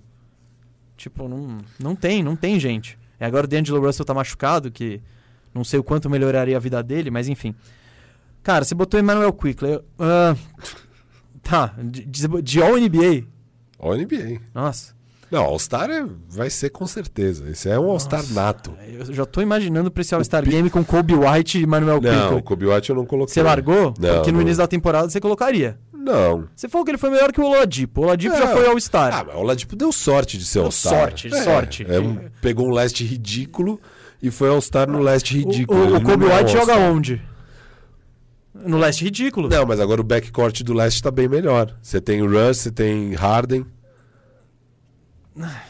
Tá bom, né? você tem Trey Young cada vez melhor. Então, Não tinha Trey Young no ano do Oladipo, o All-Star. cara, mas é- pô, você tá falando de evolução e tinha outros caras, bem. provavelmente. Não, aquele ano era. Era, Era um lixo. Era um lixo. Eu olhava. é, Puta, vocês vão ter que colocar o Oladipo de All-Star, de tão lixo que é esse leste. Era isso. Tá bom, onde a gente tá? Vamos continuar aqui. Estamos falando de quem tem potencial pra ser All-Star. Você colocou. Não sei, ninguém até agora. All-Star. Halliburton? Eu tinha falado do All-NBA e o Hero. É, você colocou. Acho que só Eu não acredito nisso, tá? Eu não, Não? Não, não. tá. Mas, ah, eu tô meio... Você tá abaixo aí na galera. Você, Ah, então, tô, tô. Deixa eu ver, ó. Você até agora colocou o Zion como top 20, MVP ninguém. Óbvio. Jai Lamelo... Jai Lamelo como All-NBA. E aí. Eu botei o Hero ali no- na margem disso. E o Halliburton Não botei. no All-Star. Hum, Ainda não botei, ainda não falei de All-Star. Tá, fala dos seus All-Star então. Quem tem potencial? Quick, oh, Quickly. Edwards. Ah, Wiseman tem. Vai. É que isso, poten... não, eu não tô vendo, mas. Vamos lá. Edwards, Wiseman, o Halliburton tem, mas não. Eu não, eu, eu não colocaria minha mão no fogo por nenhum desses outros caras. Bear, Darius Garland, É, então. Keldon que botei Johnson. No... Keldinho, não. Eu coloquei aqui no Lu leste. Dort. Quem são os caras que eu, eu fiz isso aqui? Você fez essa lista no começo. Eu separei. 2019, Zion, Jai e Hero numa prateleira acima do. Vai, vamos ver o que, que esses caras podem fazer. Com certeza. Aí depois vem Barrett, Nan, DeAndre Hunter. DeAndre Hunter talvez seja o melhor desse cara, mas não é All-Star, não é? Ele não tem esse perfil. É, porque ele é um cara Então, mais de esse defesa. é o ponto, mas tal. talvez seja o melhor. Darius Garland também. Darius Garland, Kobe, Kobe- eu botei o Kobe White lá no fundo aqui, só pra Hum. lembrar de citar e te cobrar. Darius Garland eu não acho que ele vai E o outro? Nem chegar Eu nem perto. lembro quem foi. Eu não consigo identificar minha letra. Ó, eu, eu ponho mais fé no Kevin Porter Jr. do que no Darius Garland. Ah, não. É, pro potencial, porque pra mim, assim, óbvio, vai ter que muita coisa dar certo na vida desse Ah, menino cara. que outro dia tava quase se suicidando pra ele conseguir chegar lá. Mas, de- em termos de potencial, pra mim é bem maior que o do Darius Garland, por mais que o Garland esteja fazendo uma temporada surpreendentemente boa. Também não é incrível. Não, não é disso. surpreendentemente, eu acho. Ah, eu não esperava isso dele. Ah, cara, evolução. Ele terminou, sabe? Eu. E agora ele já tá mais na média. né? Ele começou muito quente e já tá mais aqui. assim. Cara, é um time que também não tá pronto, não tem tanta É, não. peça, enfim. Mas eu. Eu vejo o Garland com mais potencial ali. Mas esses caras aí. hum. Ah, o Jay Barrett joga em Nova York, né? Ele pode virar um Nova York, um All-Star por isso. Então, eh, o RJ Barrett tá no meu ish de. ah, Quase poderia O tá. RJ Barrett tem mais chance de chegar no All-Star do que Emmanuel Quickly. Nunca. Tô cravando aqui, tô cravando. Nunca. É outro patamar de jogador. O Quickly tá muito acima. Cara, você falava do Kobe White assim, tá? Não, não, tudo bem. Eu só tô te lembrando que você Não. às vezes empolga em alguns momentos com alguns caras por alguns jogos. não, não. O Quickly é diferente. Então, ele é o diferente. Kobe ele White tá era. acima do Kobe White. Não, não. Não, o Kobe White era diferente. Não, não, não tanto. Kobe White eu só falei que ele ia ser melhor que o Ladipo. Eu não acho que é uma grande coisa falar isso. Não fala, acho. nossa. Ainda não, ainda acho que o Kobe White. Tô menos alto, Você tô tá menos alto. Tô, já desci um pouquinho. Mas eu ainda. Tá aí, se né? me apresentarem uma aposta com as odds boas, de tipo, quem vai ter uma carreira melhor. Se as odds estiverem boas, eu ainda aposto. Se as odds estiverem ruins, eu vou falar, não, não, pra quê? Tá, e aí? Então encerramos, ou não? Tem, você, tem os- você quer falar o seu? Você falou já? É, não, minha lista então é Zion no top 20, Uhum. MVP possíveis Jamoran e Lamelo, All NBA eu coloquei Wiseman, Hero e Emmanuel Quickly, All-Star Halliburton, Edwards, e aí esses... Aí esses Você caras aqui... tá, cê tá bonzinho, põe o Barrett aí também. Você tá, você tá Não, uma, não, mãe. eu coloco... Eu, eu ponho mais fé que o Kevin Porter Jr. Ah, não, vai, vai, vamos Eu pro próximo tema, vai. Vamos pro próximo tema. Não, gosto do Kevin é Porter Jr. possível, É o, cara, o cara não jogou ainda. Então, mas, então, pô, Eu tá- gosto dele. Vamos pro outro tema. Você trouxe. Eu tô na torcida aqui, o Kevinho. Você falou. Tá, agora. eu- eu tô- mais um tema que talvez gere uma discussãozinha, assim. Essa ideia eu roubei do, do Bill Simmons e do podcast dele com o Boa. Zach Lowe. Boa. Bill Simmons é o cara que escreveu esse livro aqui, ó. Que é muito bom, recomendo, já li. The Book of Basketball. É, é, é bem legal, bem legal. Se você curte história da NBA e quer saber o que rolou antes, é demais, é, enfim. Fica a recomendação. Mas que, que, a gente, que ideia que a gente roubou deles? Eles estavam discutindo reta final de jogo. Você precisa de que seu time faça dois pontos. Pode ser o cara que faz, ou ele pode tipo criar uma chance maravilhosa pro companheiro livre. Quem você escolhe? Eu quero o top 3. Três caras que você, sua vida dependesse da bola no fim do jogo, você confiaria a sua vida a eles. Pra eu falar três, então? Três. Eu acho, agora, antes, só pra estender o suspense aqui, eu acho que dois, dois nossos pelo menos vão estar iguais. Tá. Eu vou falar. Não, quem, quem que. No brainer. Quem que, quem que você não tem? Tá, LeBron LeBron eu botei também. ah, e o Dame. Dame? Dame? Não, o, é, no- no-brainer pra mim é o LeBron. LeBron, tá. O resto eu tenho que pensar. Beleza. É porque aí LeBron a gente já, já, já passa. É, que eu LeBron também tá. botei, é. Porque ele é clutch pra caralho. Não, o LeBron tem tudo. Se ele E quiser ir se ele pro precisar, aro, ele vai passar. Se ele precisar, ele vai, ele vai fazer a se coisa ele precisar certa. daquele fade away passando pra trás, dando um salto pra trás, ele, ele, ele mete. Você quer ter o LeBron no clutch. É um fato. Exato, exato. E você também quer ter em qualquer outro momento. Você quer ter o LeBron. É, Quem eu considerei aqui, tá? Na lista. Hum. Que, que eu considerei. Damian Lillard.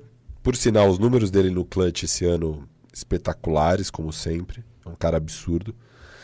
Luca, que é um mini LeBron também, toma a coisa certa, arremessa bem, faz tudo certo, blá blá blá. Jamal Murray, ele é um absurdo no clutch. Ele ele foi formado para jogar clutch time, parece. Ele, ele é um cara que você quer ver ele no clutch, é, é maravilhoso. Kyrie Irving, que historicamente mete as bolas quando precisa e tem muita habilidade, boa sorte para parar ele. Jojo Embiid, tá absurdo no clutch time, é, é um cara bem confiável, tá cada vez selecionando melhor as jogadas, ele tá com esse é, face-up que chama, quando Sim. então ele tá conseguindo. Não fica só de costas, então ele vai de frente.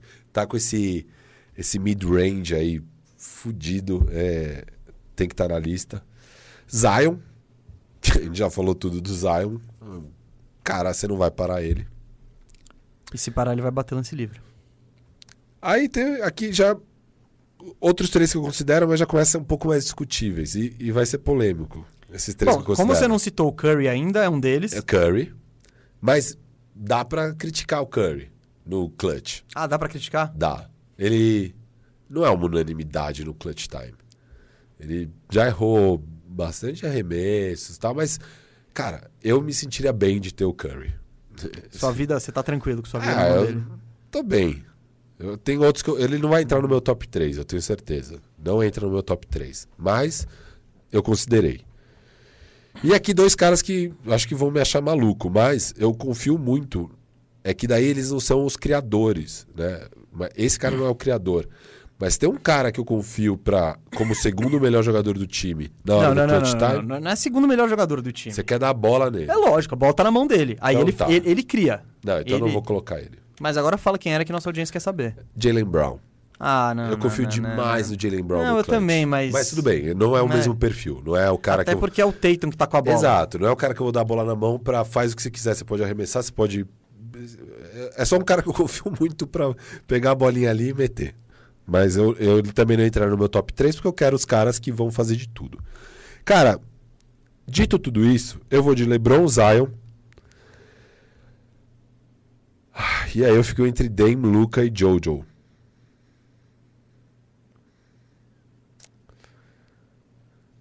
Eu vou de Luca. Você cometeu um crime, você sabe, né? Qual? Kevin Durant. Ah, tem o Você Durant. deu só uma esquecidinha. Esqueci mesmo. Eu imaginei, pô. Esqueci. Esqueci do Durant. Você quer botar ele no seu top 3? Porque eu achei que as duas unanimidades seriam LeBron e Duran. Te dando essa chance aí. Se redimir aqui com nossa audiência. Difícil deixar o Durant de fora, né? É, né? Ele é meio completo, né? É. Arremessa bem de qualquer lugar, ele tem Meio- envergadura gigante. É. Se ele arremessar do meio da quadra, grandes chances de O cair. arremesso mais bonito da liga. É, mais rápido, se pá. É. Putz. Só que tirar a Luca, tirar Zion. É, acho, mas não dá pra tirar o Duran mesmo. Tá. Duran entra. Tira o Zion, vai.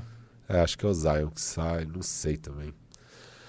É, acho que o Zion a gente po- pode esperar um pouco mais pra colocar ele nessa conversa. Você tá, tá amostra- apostando sua vida É. num cara que jogou 50 A jogos. amostra é pequena. Eu acho que ele ainda não enxergou todos os ângulos de defesa. É, acho que, acho que dá pra ele ainda pegar mais experiência pra entrar nessa lista. E aí, então, LeBron e Duran, LeBron, Duran e Luca, é isso? entre Luke e Dame, puta, é difícil. É que o Luca, por que, que eu acho que eu vou de Luca? Eu acho que o Luca tem esse fator que ele vai conseguir fazer a jogada certa, assim, meio LeBron. Tipo, se precisar, ele vai dar um- achar um passe magnífico. Cruzando a quadra cruzando toda. a né? quadra, blá, blá, blá, blá, blá, blá. Ele é mais alto, né? Então fica mais difícil de parar. E ele arremessa muito bem também. Óbvio, o Dame arremessa melhor. Se fosse só, puta, arremessar, quem eu vou querer? Sim, se o cara tá- uma coisa é o cara tá livre É. e receber a bola. quem eu quero meter. pra. meter- é, beleza, o Dame vai estar na frente. Mas considerando o contexto todo, eu acho que eu coloco o Luca antes do Dame. Apesar dos números bizonhos. do. O Dame tá comprometendo de mais de 70% no clutch Não, ele é surreal. assim, Eu assisto os jogos às É, vezes, é surreal, tipo, ele, ele, ele pega e põe, leva, o- fala- carrega o time nas costas e fala, demorou, vamos aí. Exato. Eu vou com isso, esse trio. Tá, eu acho que você teve uma outra omissão considerável. Duas omissões. Uma por birra, que chama-se Kawhi Leonard. E a outra, talvez tenha esquecido, que é o Nikola Jokic. Ah, Não, cara, é- agora eu vou dizer, não. eu não tenho nessa minha lista Não. nem o Dame, nem o Chris Paul e nem o Curry. Por quê? Não, o Chris Paul não. Nossa, o Chris Paul, ele, historicamente, ele é o closer. Ah, É, pô. Ele, ele, ele tem números absurdos no clutch também.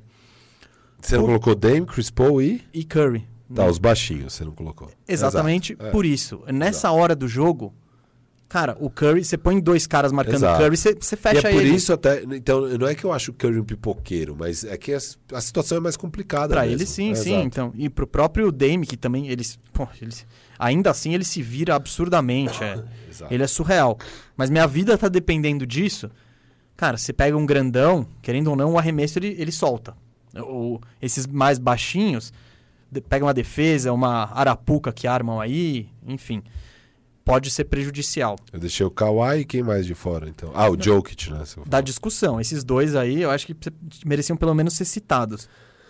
Cara, o Kawhi tá devendo muito esse ano no clutch. Ah, mas no eu tô- clutch e no jogo histórico 7 dele. também. Ah, Então, com- assim, é- ele realmente, né? Puto, não- clutch time dele no ano que foi campeão, absurdo.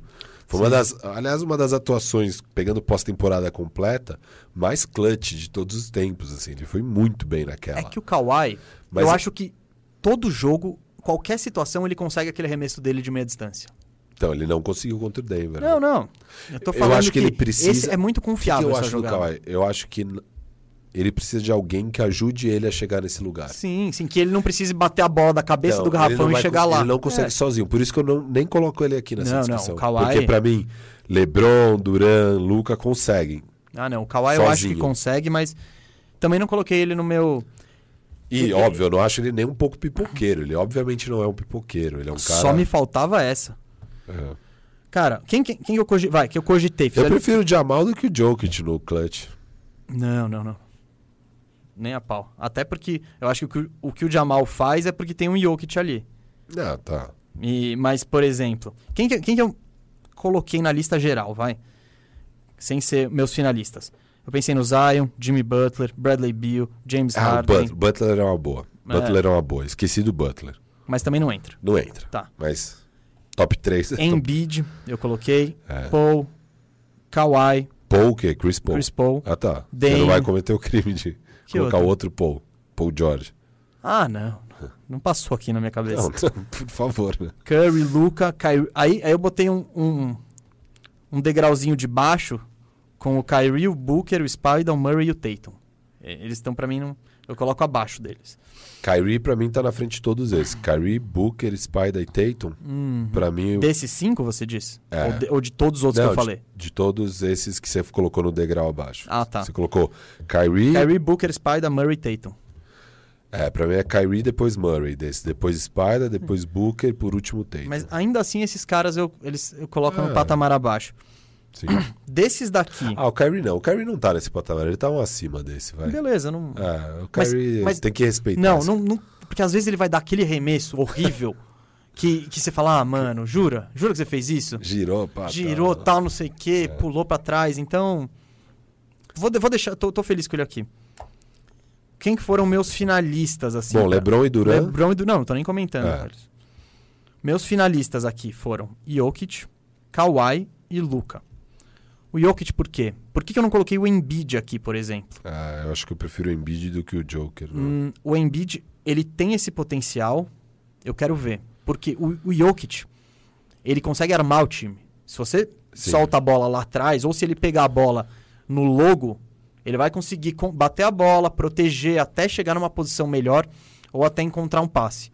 E se ele precisar soltar aquele de três lá de cima, ele tem essa capacidade. E ele tem os arremessos espírita, Total, né? é, aquele, aqueles, Entrou. aquele estilo Dirk meio gordinho, sabe? É, Do tipo é. que ele vai dar com um pé só. Os aleluia que dá certo. Né? O Kawhi, por causa disso que eu falei, eu acho que esse tiro de meia distância ele consegue. Se ele vai meter ou não, eu não sei, mas eu, eu confio.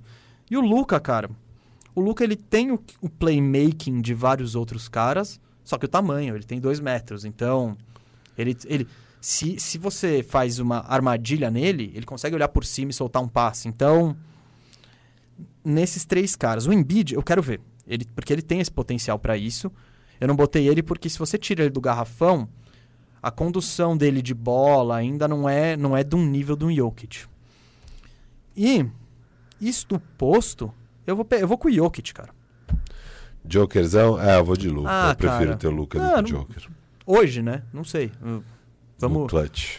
É, o, o Jokic tá mais pronto que o Luca. É que, o Luca também tá pronto desde os 10 anos, né? Então, Cara. é absurdo. O cara é muito Mas sinistro. foram meus finalistas aqui. ficou bom. Acho que Não, tamo alinhado. realmente errei Eu- no eu não- Duran aqui, esqueci dele.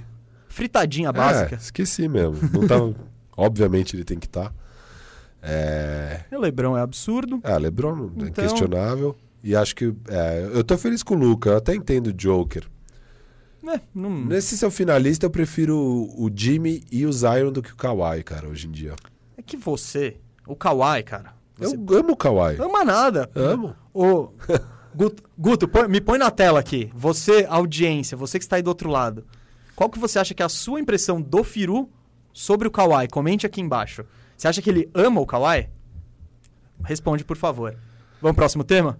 Próximo, próximo. Eu que chamo agora. eu, gostei, né? eu gostei de usar a câmera, a É lente da verdade Não, pela primeira bom. Eu vez. Vou começar a usar também. É, talvez, Guto, talvez isso fique incontrolável, tá? A gente, a gente vai se, a gente vai tentar se manter na linha. O bom é que a gente não tá se vendo, que então a gente usaria mais ainda. Dois narcisistas aí. Ah, você é mais que eu, narcisista, eu acho. É. É você que pergunta agora. Cara, aproveitando que estamos falando dessas feras, Ó, vamos tentar ser mais rapidinho, bora. Porque o último tema, ele é muito quente. Bora, bora. Então, Então- eu vou ser bem rápido aqui, vai. Quem pra você é o melhor defensor da liga hoje? E não é necessariamente quem merece ganhar o prêmio de Defensive sim, Player sim, of the sim, Year. sim. É, cara, quem você quer ter na sua defesa? Quem é o cara que vai liderar a sua defesa pra você ser campeão? Não é quem teve a melhor campanha, não quero nem saber de Defensive Player of the Year. Vamos lá. Cê- você propôs essa, Vou- eu vou- eu vou essa falar- provocação. Deixa, posso falar- começar eu então vai, com a lista aqui? Vai lá, boa. Os caras, a elite, eu acho. Ben Simmons, Yannis Antetokounmpo, Kawhi Leonard, LeBron James, Anthony Davis, Joel Embiid, Rudy Gobert, Marcos Smart e Bema Debaio. Que- Coloquei esses caras como os principais. Vou fazer menções honrosas de 3D aqui, que são jogadores que esses caras, a maioria, eles são eles também são muito bons no ataque. Olha, eu da minha lista tava quase igual a sua. Eu esqueci do Embiid, ele realmente merecia estar. E eu não colocaria o Smart. Mas, embora ele seja incrível. Sim, sim, mas não, não mas colocaria. é, eu vou entrar nesse ponto, É. eu, vou, eu- eu vou entrar nesse ponto Porque de ele é porque muito o bom Smart defensor, mas com o tamanho dele ele não consegue ter um impacto Então, necessário. ele até ele consegue É. ele consegue marcar da posição 1, 2 e 3, É, vai. é. Mas por quê? Então, agora eu vou falar o que, que ah, é mais você esqueceu valor... de um. Desculpa, um que eu coloco. Calma, eu vou... Ah, vai lá. Anunobi, Rice O'Neal, DeAndre Hunter, Michael Bridges ou Covington? Qual desses? Nenhum desses. Nenhum desses. Embora eu gosto muito dos casos de Mikal e Anunobi. E Hunter e O'Neal, menos o Covington, a gente sabe. É.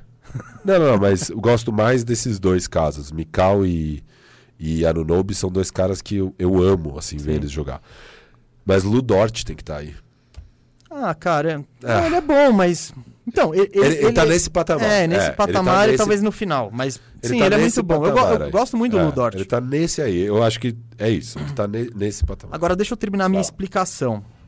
O que, que é mais valorizado na NBA hoje em dia? Pra mim, na minha opinião, é a versatilidade. Versatilidade. É a capacidade de você trocar uma marcação e você conseguir acompanhar o baixinho, você conseguir marcar um grandão, você, você conseguir, é isso, conseguir fazer as trocas. Posso te pedir uma coisa? Por favor, cara. Você continua. É, antes de você falar o seu primeiro, quem é o melhor, Hum. faz um top 3 também, tá? Não vim preparado pra isso, mas tá, faço. vai, de cabeça. Eu tenho o meu 3 aqui. Polêmico. Ah, você é polêmico, né, cara? O... Então, essa versatilidade, por exemplo, prejudica um pouco o Smart. Porque se você tiver que marcar um armador, putz, É, tá é feito. monstro, Põe nele. monstro. Mas é isso, vai subindo. Eu acho que prejudica um pouco um Gobert, que é um, é um Ele tem que grandão ficar lá dentro só. que fica lá É. dentro. Você tira ele de lá, ele perde a, a eficiência. Então, é, essa briga fica. O Embiid, eu acho que ele sai mais, assim. Ah, mas, Mas também, ele entra nesse patamar de pivôzão pisa- pesado. Fica Kawhi, Giannis, Kawhi, LeBron. AD, Bam. Que o Bam consegue ir fora também. Ah, eu não coloquei o Bam na Não, o lista. Bam tá nessa lista. Cara, meu top 3. É que você- eu tava pensando também em temporada regular. É, porque, por exemplo, LeBron. LeBron, a temporada regular, esquece. Então, é- não, É não isso. é isso. O mas o Simmons, cara.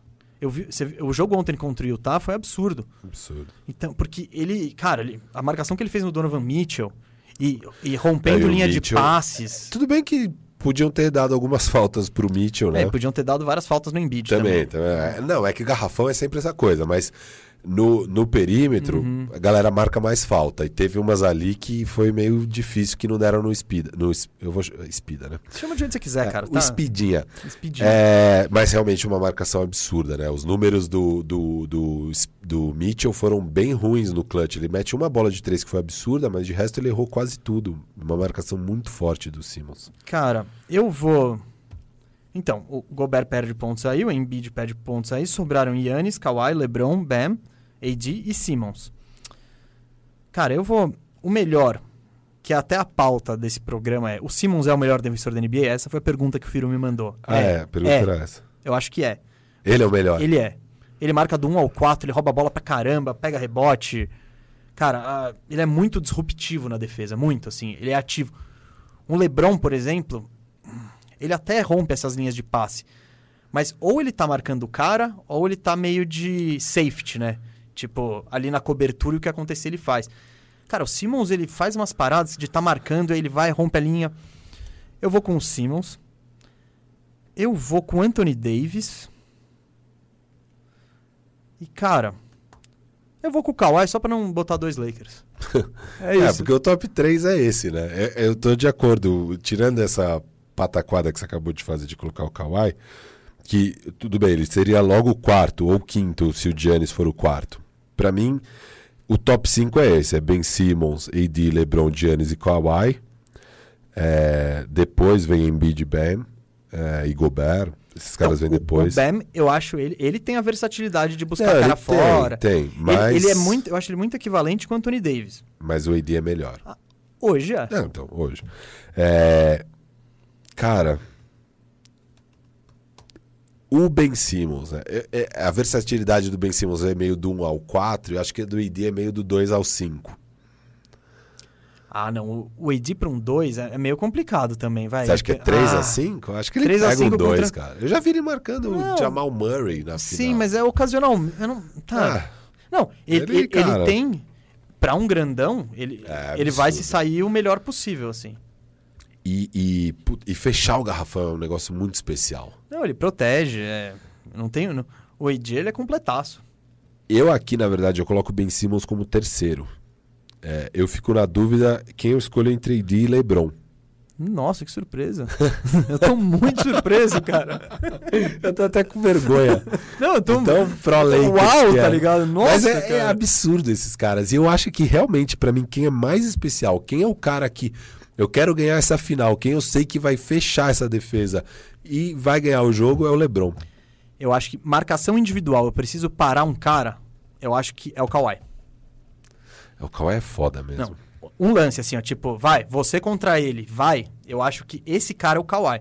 Só que o Kawhi, ele perde o- no resto, né? É, do- é, ele é. não é tão ativo É que defesa não é só um a um. É, É Não, isso. Então, posse final, cara, eu acho que o Kawhi tem a chance Não, de... é que não é posse final, é os cinco Não, eu minutos sei. finais, sabe? Cinco minutos finais. Também, o precisa- Kawhi tá engajado, ele... É óbvio que o Kawhi tá nessa conversa. Ele Sim, tá nessa sim. conversa. Não, mas- eu, tô, eu tô separando em, É. em, tipo, o argumento em, em sub-argumentos. Assim, É. tipo, posse final, um cara, pô, Tudo talvez bem. seja o Kawhi. Te dou essa. Por isso que eu botei o Simmons, porque eu acho que no geral, ele. Ele é o mais. Ele, ele é o que vai é, ticar mais caixinhas, assim. Vai ter. É, eu vou até falar aqui com meus haters. Cara, eu vou de LeBron, tá bom? LeBron, pra mim, ele é o melhor defensor também da liga. Ai, gente. Foi mal. Mas é, é fato, sei lá, é complicado. Agora, Mas- deixa eu falar com a nossa audiência. Um programa em que o Firu faz cinco perguntas pra ele mesmo. eu acho que não dá pra esperar um resultado diferente. É. Mas é- essa é uma brava que é pouco falado, né? O LeBron não ah, é. é uma braba. Falar do Lebron é Não, não, ele, braba. ele não é reconhecido como. Ah, claro que é. Claro que é. A galera fica. A galera pega muito no, no, no fato de que na temporada regular ele não é tão forte na defesa e tal. E aí, quando E- chega playoff, todo mundo exalta. É, só que eu não acho que ele é reconhecido o tanto que ele deveria ser como um grande defensor. Eu acho que ele é. Eu Você acha acho que ele é? Eu acho, eu acho que ele é. Eu acho que, por exemplo, lembra a discussão que a gente teve do Kobe? Pô, É. Mas o Kobe era um bom defensor. era um também. bom defensor, mas pior que o LeBron e muito mais reconhecido. Muito mais reconhecido, então, né? é isso que eu É tô verdade. dizendo. Quando disse que o Ah, Kobe era um... tá, tá. Aquele de ter pego tantos. É, ele defen- foi do- ele é o terceiro jogador da história com mais all defensive. par- É. Então, Não, concordo. então, né, quando eu disse do lobby era justamente isso. Vai lá, seu tema. Meu tema, meu penúltimo. Vamos tentar ser rápido no pique que para Bem variar pique, eu- estouramos. É. Eu tenho Golden mais 20 State Warriors. Cara, o Golden State Warriors, ao mesmo tempo, eles têm uma base boa, jogadores experientes, e tem assets futuros. Sim. Stephen Curry tá com 33 anos, vai fazer. Draymond Green vai fazer 31. Clay Thompson O, o, tem 31. é, o Clay fez 31. É, eu Agora em coloquei o mais, o mais É. próximo do ano que eles estão. Você acha que o Golden State. E o Golden State também tem ah, o pique do Minnesota. Tem o Que- Wiseman, que tem O 19 pique, anos. o pique do Minnesota, o que, que ele é? Ele é protegido top 3 nesse draft que vai acontecer esse ano. Sem proteção pro outro ano. Exato, em 2022, qualquer pique. E tem todas as escolhas deles. Tem o Wiseman, que foi a segunda escolha do draft de 2020. Minha pergunta é muito simples. Diante desse cenário, com estrelas ficando mais velhas, o Golden State tem que apostar no futuro, na próxima geração e fazer essa mescla de tipo, não, esses veteranos vão passar para próxima geração e a gente vai conseguir se manter em alto nível com, com o passar dos anos? Ou você acha que o, o Golden State tem que chegar e falar, não, cara, Curry tá ficando velho, Green tá ficando velho, Clay tá ficando velho, vamos trocar esse Wiseman, trocar esse pique do Minnesota e dar um all-in agora. O que você acha? Cara, é, pra mim a resposta é bem óbvia. É all-in. É, vou falar por quê. Primeiro, essa é uma geração muito especial. Esses caras mudaram o basquete. é um dos maiores times de todos os tempos, o Golden State Warriors dessa última década. O, o dos Splash Brothers com o Draymond Green. Acho que existe uma dívida moral com esses caras de tipo, se a gente tem a chance ainda de buscar mais título, vamos, porque a gente quer fazer de vocês. Porque, beleza, eles ganharam três títulos em cinco finais seguidas. Se eles ganham quatro títulos, o quinto título, cara, é outro. Eles já estão na história. Eles vão estar ainda mais na história. Eu gostei desse termo da dívida moral. Eu acho que tem. Eu acho que, eu acho que eles merecem essa chance. Se existe a chance no ar, se eles ainda têm condições de ganhar um título, e eu acho que eles têm boas chances, é, não tem porquê você ficar. Porque a pior coisa que você pode fazer é ficar nesse meio do caminho. Você vai ficar tipo, ah, não, então vamos ao mesmo tempo desenvolver o Wiseman e o pique do Minnesota e também aproveitar ele. Se der tudo certo e, e eles ainda não tiverem decadentes e os caras já tiverem bons, talvez a gente ganhe um título. E aí quando eles saírem, boa sorte para pique do Minnesota e Wiseman te levar um título, porque É zero garantido. Eu acho que esse é o pior caminho. Então, para mim, ou eles vão para um caminho de, sei lá, troca o Draymond Green, troca o Steph, troca o Não, Clay. não, não, que é uma... esquece, esse- esquece, Exato. esquece. Você não vai fazer isso. Esquece. Esquece. Você não vai fazer isso. Obviamente você não vai fazer isso. Você tem que ser um idiota para fazer isso. Então, para mim, é uma resposta muito óbvia. É all-in e você tem boas chances. Cara, o, o alvo aqui, o maior que você pode pegar, Bradley é o Bradley Bill. Se você fizer Bill, Clay, Steph com Draymond Green, e aí você põe um... Firu de pivô? Exato. Põe o cara lá que se machucou do começo da temporada, que é até que é decente lá, o, o Marcus Chris. É o Looney. Seria o Looney. Ou o Looney. Beleza. Tá, mas enfim. Bora. Tá, eu tô. Pra gente agilizar aí, eu tô com o Firu. Gostei do argumento da dívida moral. Agora, uma coisa que eu falo. Hum. Imagina se esse Golden City Warriors tivesse draftado o Lamelo ao invés do Wiseman. Ah, cara. É- e é isso, mas né? o Toda- draft é todo isso. Mundo... Mas quem- o que, que faria sentido? Pensa você, general manager, eu tenho esse time. Faz sentido você pegar mais um armador ou faz sentido você pegar o, o pivô? É, eu sei. Então é. Mas assim... Não, é isso, claro. erros acontecem. Na época fazia sentido tal. Não, é claro, daqui a Cara, cinco anos pode, pode se tornar uma decisão horrível. Exato. Então, Eles já poderiam ter esse trio que seria agora com o Bill. Mas, cara, eu, eu acho que eles têm que ir. Posso- se, posso- se eles posso- derem uma win já agora, eu não acho que eles ganham esse ano, porque tá sem o Clay. Mas ainda. você pega o Bradley Bill? Então, mas pode, exato. Mesmo sem o Clay, já briga. E, cara, ano que vem é favoritaço. Sério, favorito. Ó, eu trouxe alguns nomes aqui que eu acho que o Golden State poderia ir atrás, não ou oferecendo o Wiseman, ou oferecendo o pique, ou, no caso do Bill, teria que ir tudo. Você me fala se você gosta. Bom. Bill, com Você vai certeza. colocar os Magic aí, né, ô safado? A gente vai falar. Tá. tal- talvez É. falemos disso no final. Vai, vai. Vamos correr. Corre não, eu aí. só quero. Zach Lavin, Ah, não. John Collins, Ah, não. Vooch. O Vooch lá, mano. Ah, não me anima. Ah, eu gosto do encaixe, hein? É, eu sei que você gosta, eu não me animo muito. Não, ó, Bill eu gosto. O Zach Lavine eu gosto do encaixe, dependendo do preço. John Collins, eu acho. Eu não sei, eu não daria muito. Mas se conseguisse pegar ele, sem dar nem o, o Wiseman, nem o pique do Minnesota, não sei como, né? Dar 80 piques deles mesmos, tal, enfim. Mas eu acho que seria legal, hein, cara? Ele com um big man que consegue fazer. É, é um rim runner, né? Que vai finalizar perto do aro, tem um arremessinho. A defesa é ruim, mas tudo bem. Vult, encaixe perfeito, assim, perfeito. Ia dar outra dimensão pro time. Imagina um pick and roll Vult e Curry. Você não marca. Demar. Ah, não. Então, ó, seu all-in tá cada vez mais difícil, tá? Porque eu tô trazendo os caras que eu acho que podem estar aí no mercado. Eu botei CJ McCollum. Eu acho que ele tá no mercado e eu não gosto do encaixe. Não, não. O Demar, se for baratinho, É, o Demar barato pode ser, mas eu não, não sei como fazer isso fazer sentido. Não é, não é muito. não, aí você põe ele no lugar do Wiggins. Você dá o Wiggins junto e um agradinho. É, isso, é, essa é a troca, eu acho. Eu não acho que o Demar hoje valeria esse pique do Minnesota, na Ah, eu também acho que não. É. Por isso que eu tô falando não. É que o meu all-in é all-in. Você vai dar Wiseman e. Tá, mas, tô- É, mas sim, depende, nem pra todo É, mundo você precisa dar sim, tudo sim, isso. sim. Tipo, se você oferecer só o Que Wiseman mais? pro Que mais? Atlanta, Que mais? eles pegam. Ah, Botei um Porzingis aqui. Cara, eu gosto. Porzingis eu gosto, mas você não vai dar tudo isso, obviamente. O Porzingis, o valor dele tá bem esquisito no Sim, mercado. sim. É. Eu, eu gosto do encaixe, eu não iria atrás não, porque você não tá, você tá contratando um cara bichado. É, exato. Então, Brandon Ingram. Eu gosto desse encaixe, hein, cara. É interessante. O Ingram, Ingram pode ser interessante. E aí Zion e Wiseman? É. Com o pique do Minnesota. Não, não, não, não. Você não daria?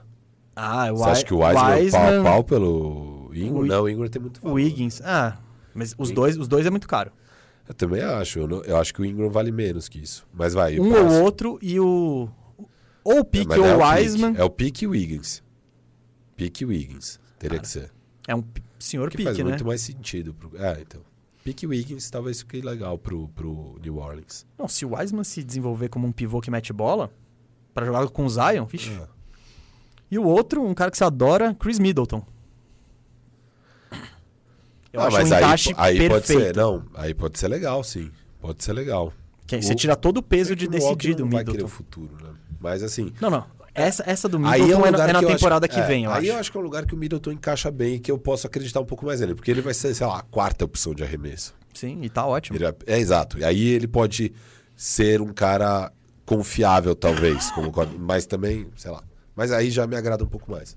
Beleza, esse foi o nosso, nosso Golden State aqui, esses nomes. Eu acho que. Ó, eu vou ter que correr agora com os dois últimos temas, ah, Gustavo. isso é lamentável. Então, aqui, ó, no pique, só uma perguntinha. Wizards, pega playoffs? E a gente vai pro Playoff um direto de não. tempo.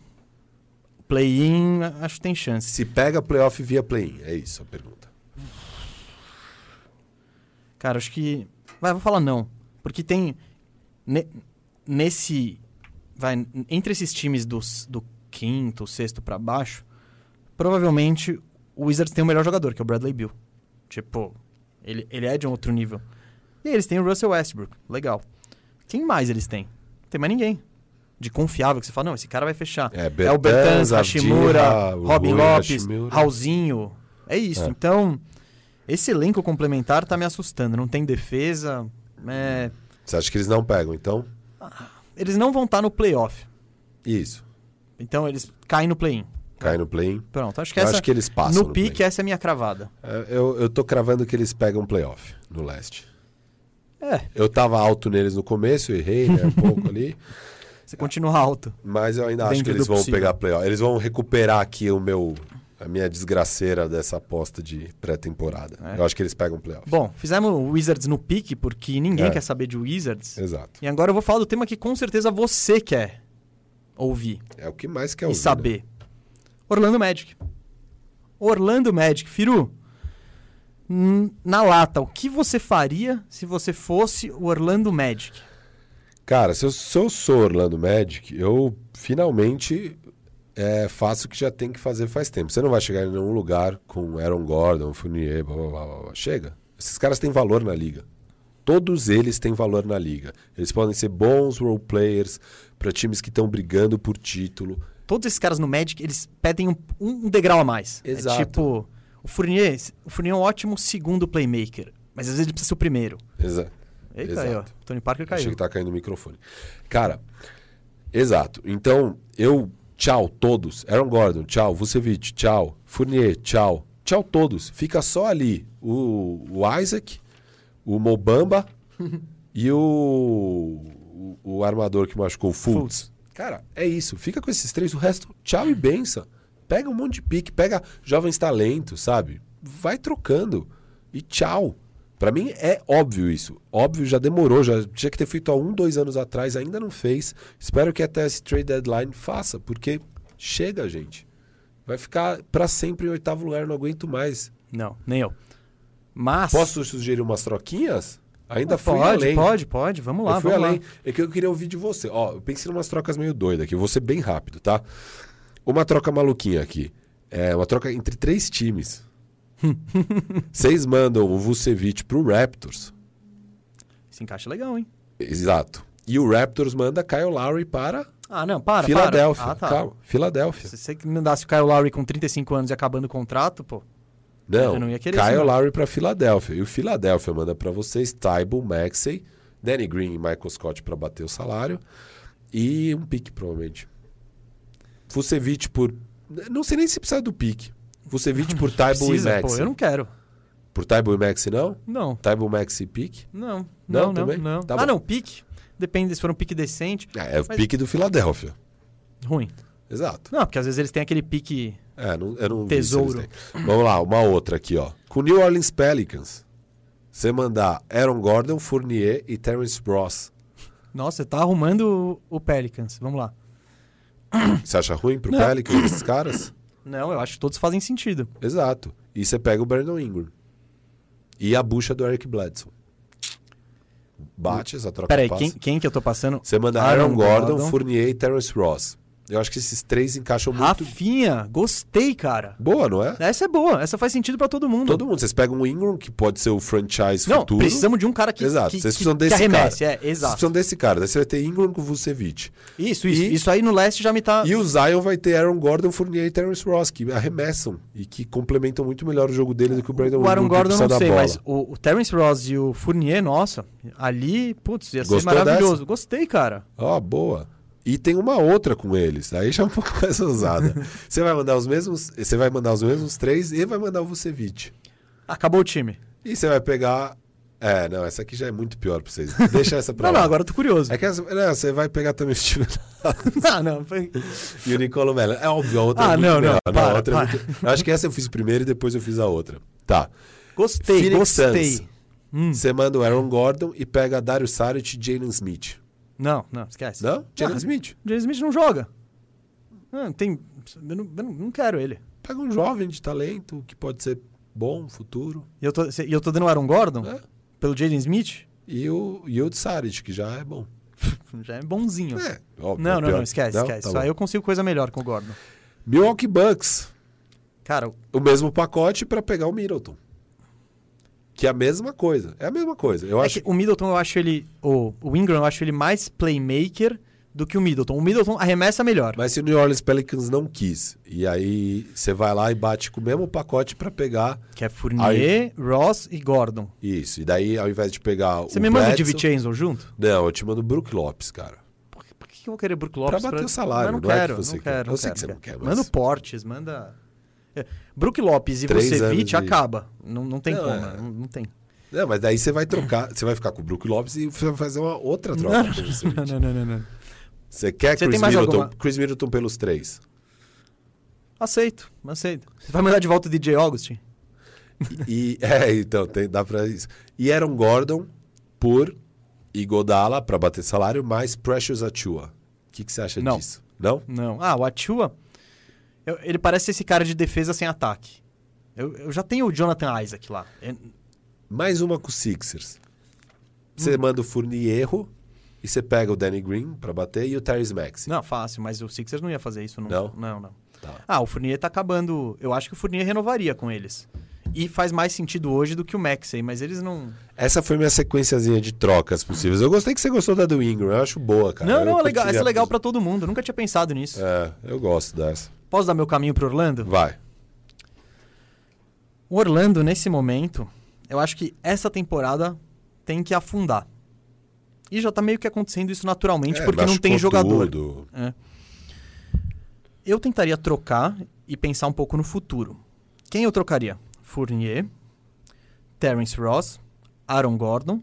É o meu pacote. todos esses caras têm valor. Eu acho que co- todos esses caras valem um piquezinho pela liga. É, e dá pra trocar individualmente. É, não precisa é, pacotar os três pra pegar o Brandon Então, Ingram. você consegue três picks aqui tranquilamente com o Gordon, talvez mais. Ele precisa voltar a jogar e mostrar que tá saudável, mas enfim. E eu trocaria Mo Bamba. Tá? Essa temporada. Eu mantenho o Vult. É que o Mobamba quase não tem valor. né? Se você pegar um pique, vai ser muito. Limpar salário também. Não, se eu pegar dois picks segunda rodada, eu aceito. Tá. Tipo, eu tô querendo limpar meu, meu, meu cap space aqui. Mantenho o Vult nessa temporada. Cara, vai precisar conversar muito com ele, porque é muito frustrante ser o Vucevic. Você, construiria no Vucevic? Você não trocaria cara, ele? com- eu- ano após ano eu dou mais valor pra ele. Mas ele tem o cara. quê? 29, 28, 29 É, anos? 30 anos. Ah, meu, ele vai jogar Não mais vai três tranquilo. É, então, mas você não vai construir em três anos o time. Eu construo em um. Vamos lá, ó. Troquei esses caras. Essa temporada eu afundei. Vou Tá. ter um baita pick de draft. Você vai pegar o Kate Cunningham. Nossa, seria animal. É. Melhor cenário. Beleza, essa temporada eu já, já afundei. Que, que base que eu quero pro ano que vem? Eu quero o Fultz machucado. Jonathan Isaac, potencial pra ser tudo que a gente falou de, de, de- de- sobre defesa agora há pouco, cara, o Jonathan Isaac, ele tica a cada caixinha. Ele é Sim, muito sim. versátil, dá toco, rouba a bola. Ele é ótimo. Tomara que ele volte bem, né? Sim, foi lesão é. grave. É a segunda já. Então, né? Vult, o centro do ataque, pick e um free agent. Esse- essa é a minha base. E você acha que Orlando vai atrair um free agent? Quem? O Oladipo? Sim. É ele que você tá de olho? Do- eu, eu iria atrás três caras, mas pra pagar muito. Eu ligo ou no Oladipo ou no DeMar DeRozan e ofereço o contrato Gordon Hayward pra eles. Aham. Quatro anos, 120. Doideira, mas é o que tem pra hoje. O DeMar DeRozan, ele é um cestinha que o Magic nunca que não tem há anos. Aham. O Oladipo, eu acho que ele é menos esse cestinha, mas ele tem a defesa, ele é mais jovem, não sei como ele tá fisicamente, né, mas Eu gosto mais do DeRozan do que ele, mas tem a Mas é questão da idade. três assim. anos de diferença, né? E você vai estar pagando o DeRozan até os 35. Então não E o outro cara que Sabe um cara que eu quebraria a banca, ofereceria o máximo? Duncan Robinson. Mas ele vai estar disponível? Restricted. Ah, Tá, mas o Miami, o Miami vai querer pagar Ah, ele dá 100, um match, 100 acho. milhões. Então, solta a bucha na mão do Miami. É, não, o Miami tá ferrado com isso. Vai ter que pagar o Hero, tem o Kendrick Nunn também. Então, eu ofereceria esse contrato super valorizado pro Duncan Robinson, porque ele traz esse, esse chute de três, essa movimentação É, que o Magic não absurdo. tem. Se precisar trocar, você vai achar alguém É, pra o trocar. O Miami não vai perder ele de graça, Não mas vai. tudo bem. faz isso, não custa nada. Essa é a graça do Restricted Free É, Agent. então, o que custa é você fica com o dinheiro travado até a, a resposta. Então, você fica sem poder fazer nada por dois ou três dias. Tudo bem. Vocês não fazem nada a temporada. É, então, pegamos o vocês- bacon, né? Ah, e- e outros caras nesse perfil de restricted, talvez desse pra ir atrás, Kendrick Nunn e Devontae Graham. E eu ainda iria atrás de... Ah, O de- Devonte, cara, eles não vão dar muita coisa. Exato, já tem, É, já tem o Rozier e o Lamelo. É, então. É claramente essa a dupla, o Devonte Eu, ficou... eu tenho minhas dúvidas sobre o fit junto com o Fultz, mas... É. Enfim, ele é um cara que cria arremesso. E eu iria atrás de um desses caras, tipo... Josh Richardson, Will Barton, Kelly Oubre. Se não fosse muito caro. Não, mas o Uber é... É free agent. Ah, é free agent. É, o Uber eu gosto. Agora, ó, no meu melhor cenário aqui, ô, Firu. Me- Esse meu time, vê o que você acha. Fultz. Uh, DeRozan. Ala, que eu escolhi no Isaac. draft. Isaac e Vult. Com um reserva decente. Pode ser o Josh, pode ser o Barton, pode ser o Oubre. Talvez esses restricted Cara, eu aqui. acho que continua medíocre. Ah, cara, eu acho que faz Por mais que eu- sentido. Eu, já... Vai embora tudo. Se tiver uma oferta boa pelo Não, não, Vult, não, mas, tchau, mas tchau, a tchau, ideia é achar esse cara, opa, no draft desse ano.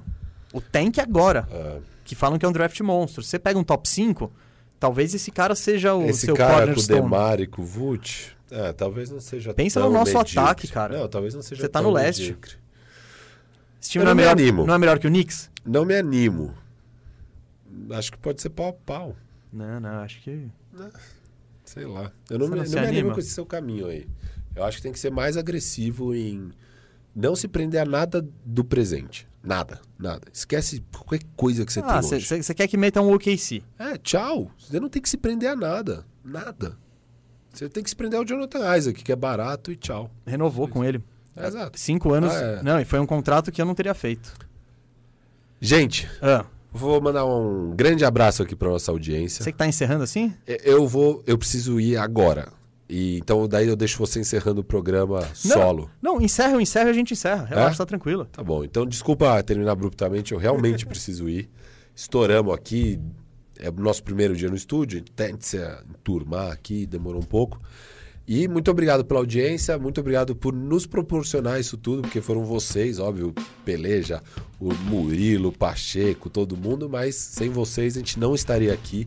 Estou muito feliz de estar aqui. Espero que vocês curtam os cortes, espero que vocês curtam ter visto nossa cara aqui durante tanto tempo. E tamo junto mais do que nunca, valeu. Até a próxima. Até semana que vem, Firu. Ó, foi. Gostei, gostei. E eu vou fazer minhas as palavras do Firu. Pô, temos que agradecer muito você que tá assistindo a gente, você que acompanha, que comenta, que manda mensagem pra gente ali no arroba Gustavo Mesa 87, que no arroba FiruBRR. E, cara, é, é- esperamos muito, muito que você tenha gostado do programa do jeito que ele ficou. Vai melhorar ainda, a gente tá, tá acertando luz, tá acertando cenário, estamos acertando a decoração, mas a ideia é sempre melhorar o bandejão. No futuro a gente vai voltar a trazer aqui os convidados também. E, cara, espero que você goste. Que você que tá aí do outro lado tenha curtido esse novo esquema do bandejão que ele chegou para ficar. Só para encerrar daquele jeito, né? Aquele abraço. O bandejão ele é apresentado por mim, Gustavo Mesa, e pelo Rafael Cardone, o Firu. A direção, você achou que eu ia errar, Firu? Não, a direção é do Guto Franco. O nosso novo monstro, valeu, monstro sagrado. E é isso, não temos convidado, então até semana que vem.